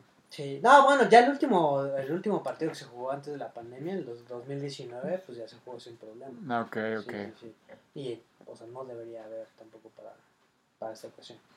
Eh, entonces, pues ese es el partido. También se confirmaron los tres partidos que se van a jugar en Inglaterra, el partido que se va a jugar eh, en Alemania. Por primera vez va a haber un partido de temporada regular. Ah. NFL en Alemania. Qué putiza para Sí, un sí. equipo jugar en Europa. Va a eh. ser Tampa Bay, Kansas City, si no me equivoco. O sea, también un buen partido. ¿En dónde se va a jugar? En el estadio del Bayern Múnich. Ah, huevo. Alianza. Sí, Wow. sí, sí.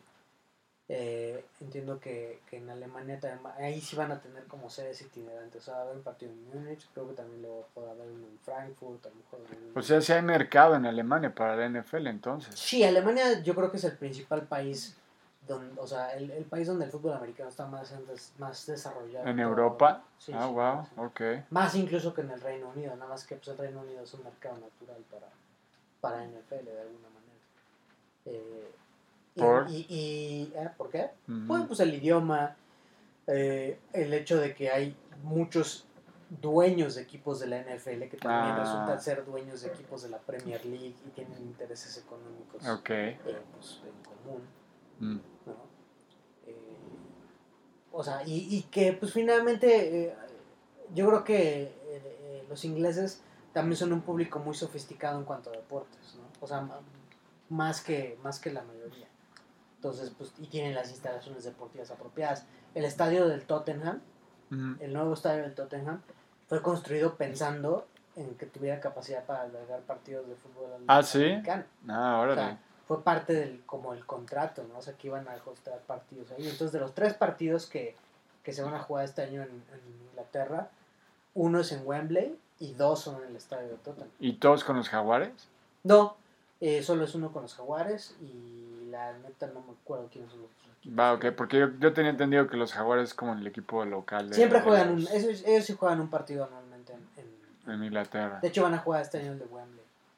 Eh, y sé que los Packers van a jugar un partido en Inglaterra. Ah, No me guau. acuerdo con quién. No me acuerdo exactamente. Ah, speaking of which, se acaba de jugar un partido de fútbol en el, en el Lambeau, ¿no? Hace poco. Por primera vez en su historia. ¿De fútbol soccer? Sí. No sabía quién jugó.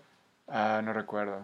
Ah, no, se va, ah, perdón. Oh, Creo que de equipos europeos, güey. Va a ser, va a ser una Wow. copa que van a hacer en Estados Unidos, pero por Seguro como primera esos vez. torneos de verano que hacen. Ajá. como Hay, hay varios equipos de verano que su pretemporada. Creo que va a ser el Bayern Múnich contra otro equipo el que va a jugar allá. Ah, pues mira, a lo mejor es como parte de ese intercambio, ¿no? O sea, Mm. porque eh, entiendo que incluso el, el- ¿quién, ¿Qué equipo es? Creo que Kansas City. Kansas City firmó un convenio de colaboración con el Bayern Múnich. Ah, sí. Sí, sí, que tiene que ver incluso con intercambios de, de formas de cómo puede el, eh, el, el Bayern pues, ayudar a, la- a que haya más penetración de la marca de los Chiefs en Alemania y viceversa. Eso es pues, algo bastante innovador, yo creo, ¿no? Como, o sea, una, Mm. una alianza y un convenio entre dos equipos de países y de deportes distintos para ayudarse pues en fines mutuos, ¿no? De, de- de penetración en sus respectivos mercados. O en el mercado del otro. Va a ser Manchester City contra Bayern Múnich para la American Cup, se llama. Mm, Pues hay un torneo de verano que se llama la International Champions Cup, pero no sé si, si, si sea el mismo o si sea otro, otro torneo especial. Seguro puede haber varios. Dicen que es de exhibición. Ok. Pero ¿cuándo, qué fecha? Eh, mm, todavía no lo encuentro eso. Pero seguramente va a ser como en. Pero es probablemente la primera vez que se juega un partido que no sea de americano en el Lambo, ¿no? Supongo. Pues yo no recuerdo nunca haber visto un partido de fútbol soccer en el Lambeau. Órale, ¿Y por, por qué en el Lambo? Además, ese mercado está como muy... Pues eh, finalmente sí ha crecido el, el- la afición por el, por el fútbol. ¿no? Y por ejemplo, pues en ese- USA Cup. Se llama el USA Cup USA en Cup. julio 23. Ok. ¿Y solo se juega entre esos dos equipos o va a haber más equipos en la liga? Sup- supongo que van a haber más equipos, ¿no? Probablemente alguno de MLS. Pero son buenos equipos, ¿eh? El Bayern y el Manchester City. Sí, claro, claro. Pues te digo, o sea, varios de esos equipos juegan anualmente partidos de exhibición en Estados Unidos. El Real Madrid lo hace, el Milan lo hace, el Tottenham lo hace. Eh, y digo, muchas veces en esos, en esos torneos se juegan esos equipos, pero también entran equipos de MLS, incluso equipos de México, o sea, incluso Chivas y América juegan Mm. en esos torneos. Que deben ser de los más populares, seguramente. Sí, sí, le da buena promoción, es buena exhibición, aunque finalmente pues esos torneos de verano obviamente, eh, o sea, las estrellas de los equipos pues, ven pocos minutos y Pues sí, principalmente, claro. son- juegan son los jugadores que, que son eh, pues, sustitutos o que están pues más o menos entre que puedes formar parte del primer equipo o no. ¿Y qué drafts agarraron los Raiders, eh? Ya para terminar. Ah, pues, digo, finalmente te agarran una, una estrategia que creo que era eh, pues más, más racional después de lo que han hecho últimamente, que era de realmente escoger al mejor jugador Available. Disponible. ¿no? O sea, eh, agarraron eh, jugadores de línea defensiva interior, aunque tienen muchos en el roster. Agarraron eh, también pues linieros defensivos interiores, aunque tenía, aunque tienen bastante este pues abundancia de jugadas en esa posición. ¿Linieros ofensivos y defensivos? Sí. En el Ah, interior. Sí, sí, pero interiores. sobre todo. Y agarraron corredores, agarraron un corredor, Samir White de, de Georgia, eh, campeón nacional, que eh, pues también es, es significativo porque también tienen como cinco corredores en el roster actualmente. Entonces, eh, no fue tanto el, el dogma de pues vamos a utilizar el draft para, para llenar huecos, sino es vamos a utilizar el draft para, Para traer talento. el mejor talento posible. Bien. Sí, Órale. Pues ojalá les vaya bien, güey. ojalá. Y los, y los Cowboys que agarraron- Los Cowboys agarraron, hicieron elecciones muy cuestionables. En el- la primera elección fue un liniero ofensivo que fue caracterizado por ser el liniero más penalizado en todo el colegial a lo largo de su carrera. O sea, sí Oh, dicen wow. que es como una bestia de, de left tackle, pero, es- Pero, pues, tiene el problema de que es súper indisciplinado en ese aspecto a la hora de jugar. Entonces eso a mí me da muchísimas pues alarmas porque el año pasado en los Cowboys no es bueno, pues si, le- si, te- No. si pones a tu a tu ofensiva contra la pared con 10 yardas de castigo, pues ya ya tienes de perder. No, pero además, sobre todo, el hecho de que los vaqueros fueron el equipo más penalizado el año pasado no es buena señal. O sea, si usted habla de que tienen unos, un coche malo, que no sabe cómo poner en cintura a sus jugadores, entonces ya veremos. Y luego agarraron un receptor y agarraron también un corner que acaba de tener eh, cirugía de fusión de espina, entonces probablemente va a jugar hasta el próximo año o el siguiente, Ok. Que fue como una estupidez. O sea, realmente tratando de buscar pues, un talento a largo plazo. ¿no? O Eh, sea, los Cabos- a que nadie lo iba a. L- Los Cabos ya han hecho eso con otros jugadores, pero no sé, no sé, no sé qué están haciendo. Yo creo que la próxima temporada va a ser terrible para los vaqueros. Pero pues siguen jugando en una mierda de división. No te creas, los Eagles ya no están tan mal, güey.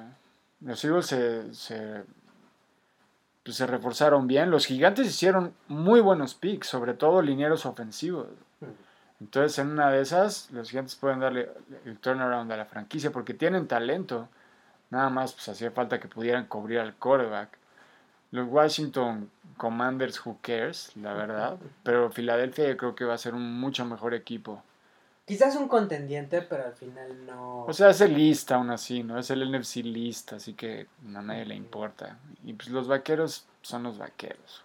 Yo, yo ya dije que mientras Dak Prescott esté como el, el coreback titular, no van a llegar a ningún lado. No vamos a llegar a ningún lado.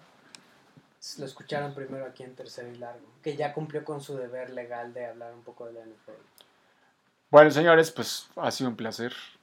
Ojalá que hayan disfrutado todas nuestras pláticas, que han sido a la vez eh, informativas, de reflexión, un espacio seguro donde podamos comentar libremente lo que pensamos y lo que sentimos. Ahí se ven, chavos.